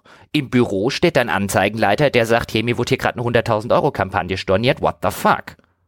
Und dann wirst du selbstverständlich andere Ergebnisse haben, was aber letztlich daran liegt, dass deine Rechnung am Ende des Tages eben der Typ bezahlt, der gerade die 100.000 Euro Kampagne storniert hat. Das ist das strukturelle Problem des gesamten Online-Journalismus, der werbefinanziert ist. Der wird immer arbeiten für den, der am Ende des Tages seine Rechnungen bezahlt und das ist am Ende des Tages der Werbetreibende. Ist ja auch übergreifend äh, ein Problem. Es ist nur besonders verstärktes Problem in so einem Bereich wie zum Beispiel Spielejournalismus, wo äh, eben auch noch die Werbung zu einem überwiegenden Anteil eben aus der einen Quelle kommt, die auch noch zu allem Unglück der Gegenstand der Berichterstattung ist. Also auch ein Spiegel Online oder sowas wird sicherlich Werbetreibende haben, von denen das Magazin vielleicht jetzt nicht völlig abhängig ist, aber die zu, durchaus schmerzhaft wären, wenn man sie als Werbekunde verlöre. Aber keine Ahnung, wenn das jetzt Rolex ist oder weiß der Geier, wer da jetzt Werbung schaltet, dann ist der vielleicht einfach normalerweise nicht Gegenstand der Berichterstattung, würde ich sagen. Und das, die Bandbreite an unterschiedlichen Werbetreibenden ist so viel größer, dass man da, ich kenne mich nicht aus, ich weiß nicht, wer der Werbung schaltet, das kann jetzt auch falsch sein, aber ich würde vermuten, dass einfach eine viel größere Breite an Werbetreibenden dort ihre Werbung schaltet und es dementsprechend auch viel einfacher zu verschmerzen ist, dort eine oder einen einzelnen Werbetreibenden zu verlieren.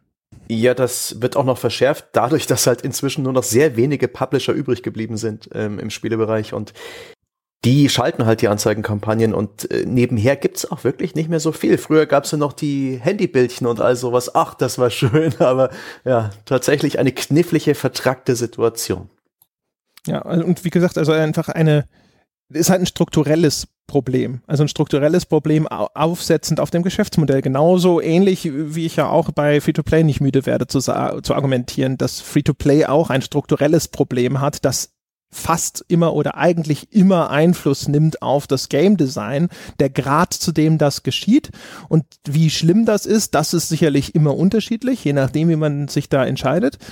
Aber es hat halt immer den, den, den Einfluss auf das Endprodukt. Und da beißt die Maus halt keinen Faden ab. Das geht nicht anders, weil es so strukturiert ist. Und eine Struktur, äh, die, die formt sozusagen das Ergebnis. Du kannst innerhalb dann einer solchen Struktur auch mit den besten Vorsätzen dann halt auch nichts ändern. Ja, weil so ist es halt. Du kannst halt einfach keinen Würfel durch ein rundes Loch pressen. Das war doch ein berühmter Satz aus wo? Apollo 13, dem Film? Wo, wo dann, da, da, da wird, glaube ich, in der deutschen Version gesagt, dass du kein äh, rundes Schwein durch ein eckiges Loch pressen kannst, weil anscheinend der Übersetzer Square, ja, ein viereckiges Schwein, irgendwie sowas, aber irgendwie Square Peg, wie es ja im Englischen heißt, you can't put a square peg into a round hole, äh, hat er offensichtlich Square Pig verstanden.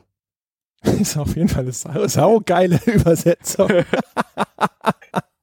genau. Das finde ich gut. Ich meine, das war in Apollo 13, in irgendeinem, in irgendeinem Film war es. Ich glaube, wenn sie da, wenn sie, wenn da die NASA unten zusammensitzt, das sind die Gegenstände, die die Astronauten da oben jetzt an Bord haben. Wir müssen das irgendwie rausfinden und dann irgendwie, glaube ich, sagt dann einer tatsächlich irgendwie, can't put mit dem, was du mir hier gegeben hast, so, man kann hier keinen eckigen Gegenstand, ein rundes Loch und dann kommt so eine Übersetzung raus. Super.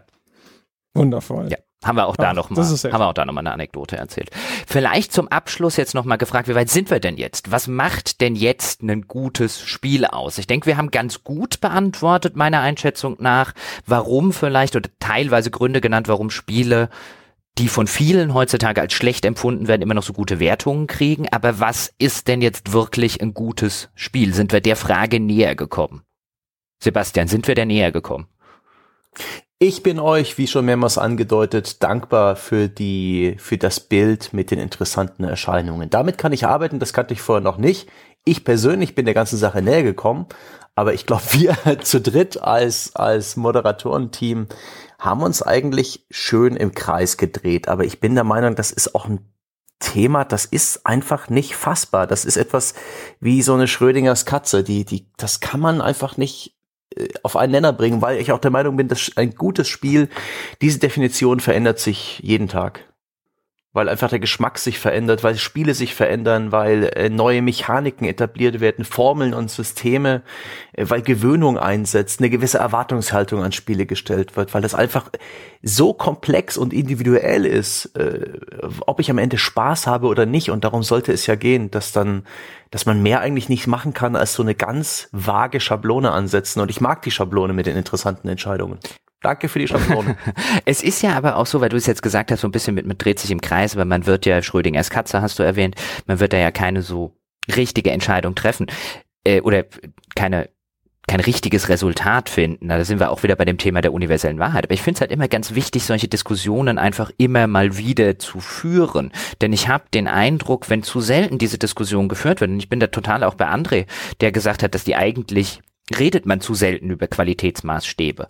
Und äh, ich kann mich in meiner ganzen Karriere nicht dran erinnern, dass wir wirklich jetzt unabhängig, außer, außer diesem, in dieser GameStar-Wertungskonferenz, wirklich drüber geredet haben, was macht denn ein gutes Spiel aus? Was macht denn für mich ein gutes Spiel aus? Was macht für den Gegenüber ein gutes Spiel aus? Man redet da halt immer wieder, das ist ein schlechtes Spiel, das ist ein gutes Spiel, ohne jemals geklärt zu haben, was denn eigentlich ein gutes Spiel ist. Selbst diese, diese, dieses Wertungssystem, was die GameStar früher mal hatte mit dem Zusammenaddieren der einzelnen Unterkategorien, da stand halt am Schluss immer noch Spielspaß. Und wenn du jetzt jemanden gefragt hättest bei der GameStar, was ist ein Spielspaß, hättest du bei acht Leuten wahrscheinlich neun verschiedene Antworten bekommen.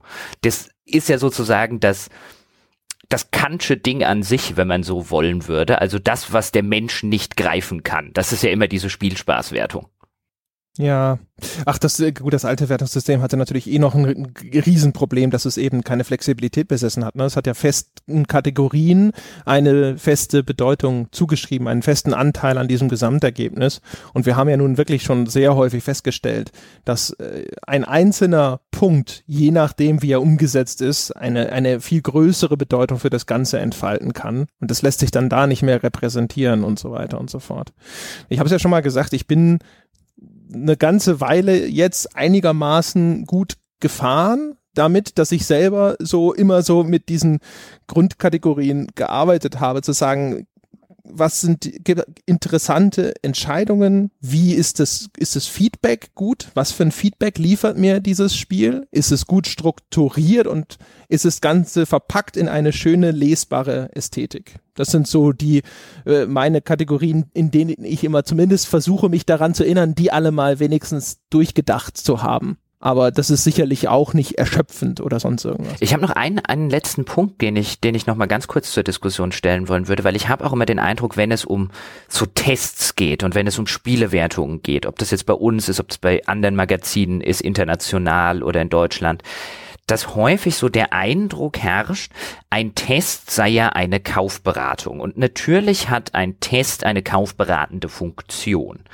Aber letztlich ist auch, auch früher übrigens in den Printmagazin-Teilen, letztlich ist ein Test oder sollte ein Test auch immer oder eine Kritik im Allgemeinen das Bedürfnis nach Wissen desjenigen stillen, der nie ein Interesse daran hätte, sich das Spiel zu kaufen. Also im Idealfall eine gute Kritik sorgt dafür, dass ich ohne das Spiel je gespielt zu haben, oder ohne den Film je geguckt zu haben oder ohne den Roman je gelesen zu haben, zumindest ein bisschen mitreden kann. Jetzt sitzt natürlich dann der, der Hardcore-Spieler zum Beispiel da und sagt, wow, man sollte nur über Spiele reden, die man selbst gespielt hat. Und dann würde ich sagen, guck mal in den Spiegel. Du wirst auch häufig genug über Spiele reden, die du nur mal kurz gespielt hast oder die du gar nicht gespielt hast. Das ist ein ganz natürliches, natürliches menschliches menschliches Verlangen, äh, das auch zu tun. Wenn man wirklich nur über die Sachen reden dürfte, von denen man jetzt, was weiß ich, bei Spielen 50 Stunden reingesteckt hätte, dann wären die Diskussionen irgendwann sehr erschöpft.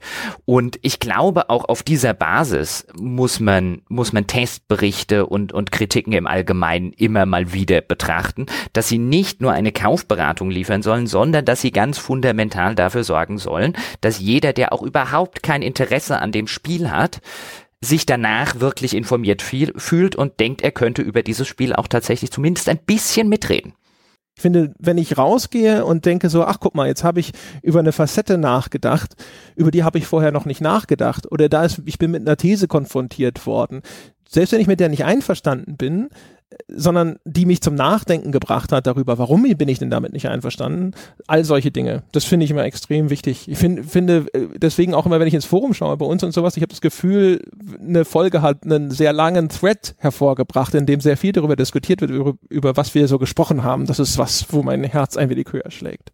Wir, wir sind ja inzwischen auch schon weit über der Zwei-Stunden-Marke, aber ich fand ja. das auch im Schlusswort jetzt noch mal sehr schön.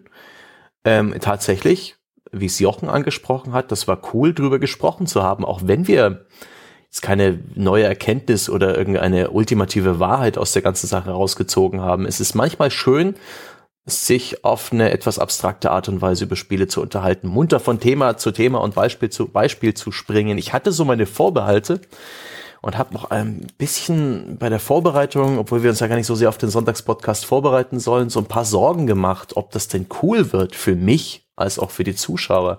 Aber vielleicht ist es ja doch, doch, das, das sollte gut gehen. Ich bin gespannt, wie lange der Thread im Forum sein wird, ob dein Herzchen wild in der Brust schlagen wird, André, oder, oder ob es bei einem Einzeiler bleibt. Ganz okay, Jungs. nice try. Wunderbar. Meine Herren, ich würde sagen, damit kommen wir zum Ende. Ich höre keinen Widerspruch, das ist hervorragend, meine Damen und Herren. Das war's für diese Woche. Ich hoffe, Sie haben was mitgenommen aus diesem Podcast. Äh, ich hoffe, Sie denken sich gerade, ich habe sogar so viel mitgenommen, das ist, ist mir die zwei Minuten wert, die es maximal dauert, diesem Podcast eine Fünf-Sterne-Wertung auf iTunes zu geben. Sie wissen, wir verdienen es. Sie wissen, wir wünschen es uns. Warum nicht heute den Tag der iTunes-Bewertung bei Ihnen zu Hause ausrufen? Und ansonsten, wenn Ihnen unser Gesamtangebot bislang gut gefallen hat, es gibt noch viel mehr da draußen. Das könnten Sie sofort hören. Ab 5 Dollar steht Ihnen unser gesamtes Angebot offen. Werden Sie Bäcker auf Patreon unter gamespodcast.de finden Sie alles, was Sie wissen müssen darüber, wie Sie an all diese Massen an fantastischen Podcasts und neuen Perspektiven rankommen können können. Wichtiger Hinweis, wir haben ein neues Format, das nennt sich Mailbag. Da können Sie zum Beispiel Nachfragen stellen, wenn Sie das Gefühl haben, wir haben in der heutigen Folge irgendein Thema noch nicht ausreichend behandelt, wenn Sie ein Statement abgeben wollen, das wir kommentieren sollen oder wenn Sie eine ganz andere Frage haben, die heute mit diesem Podcast gar nichts zu tun hat, gehen Sie in, unter forum.gamespodcast.de in unser Hauptforum, den freundlichen Stammtisch und dort gibt es einen eigenen Thread und stellen Sie uns Fragen für dieses Format. Da behandeln wir alle so Fragen, die nicht unbedingt jetzt ganz in zwei Stunden abgehandelt werden müssen. Kurz, knapp, informativ. Die erste Folge von diesem neuen Format, das wir immer noch Mailbag nennen, weil uns was Besseres eingefallen ist, erscheint in der jetzt kommenden Woche. Das war's für diese Woche. Ich hoffe, es hat Spaß gemacht. Wir hören uns nächste Woche wieder. Bis dahin.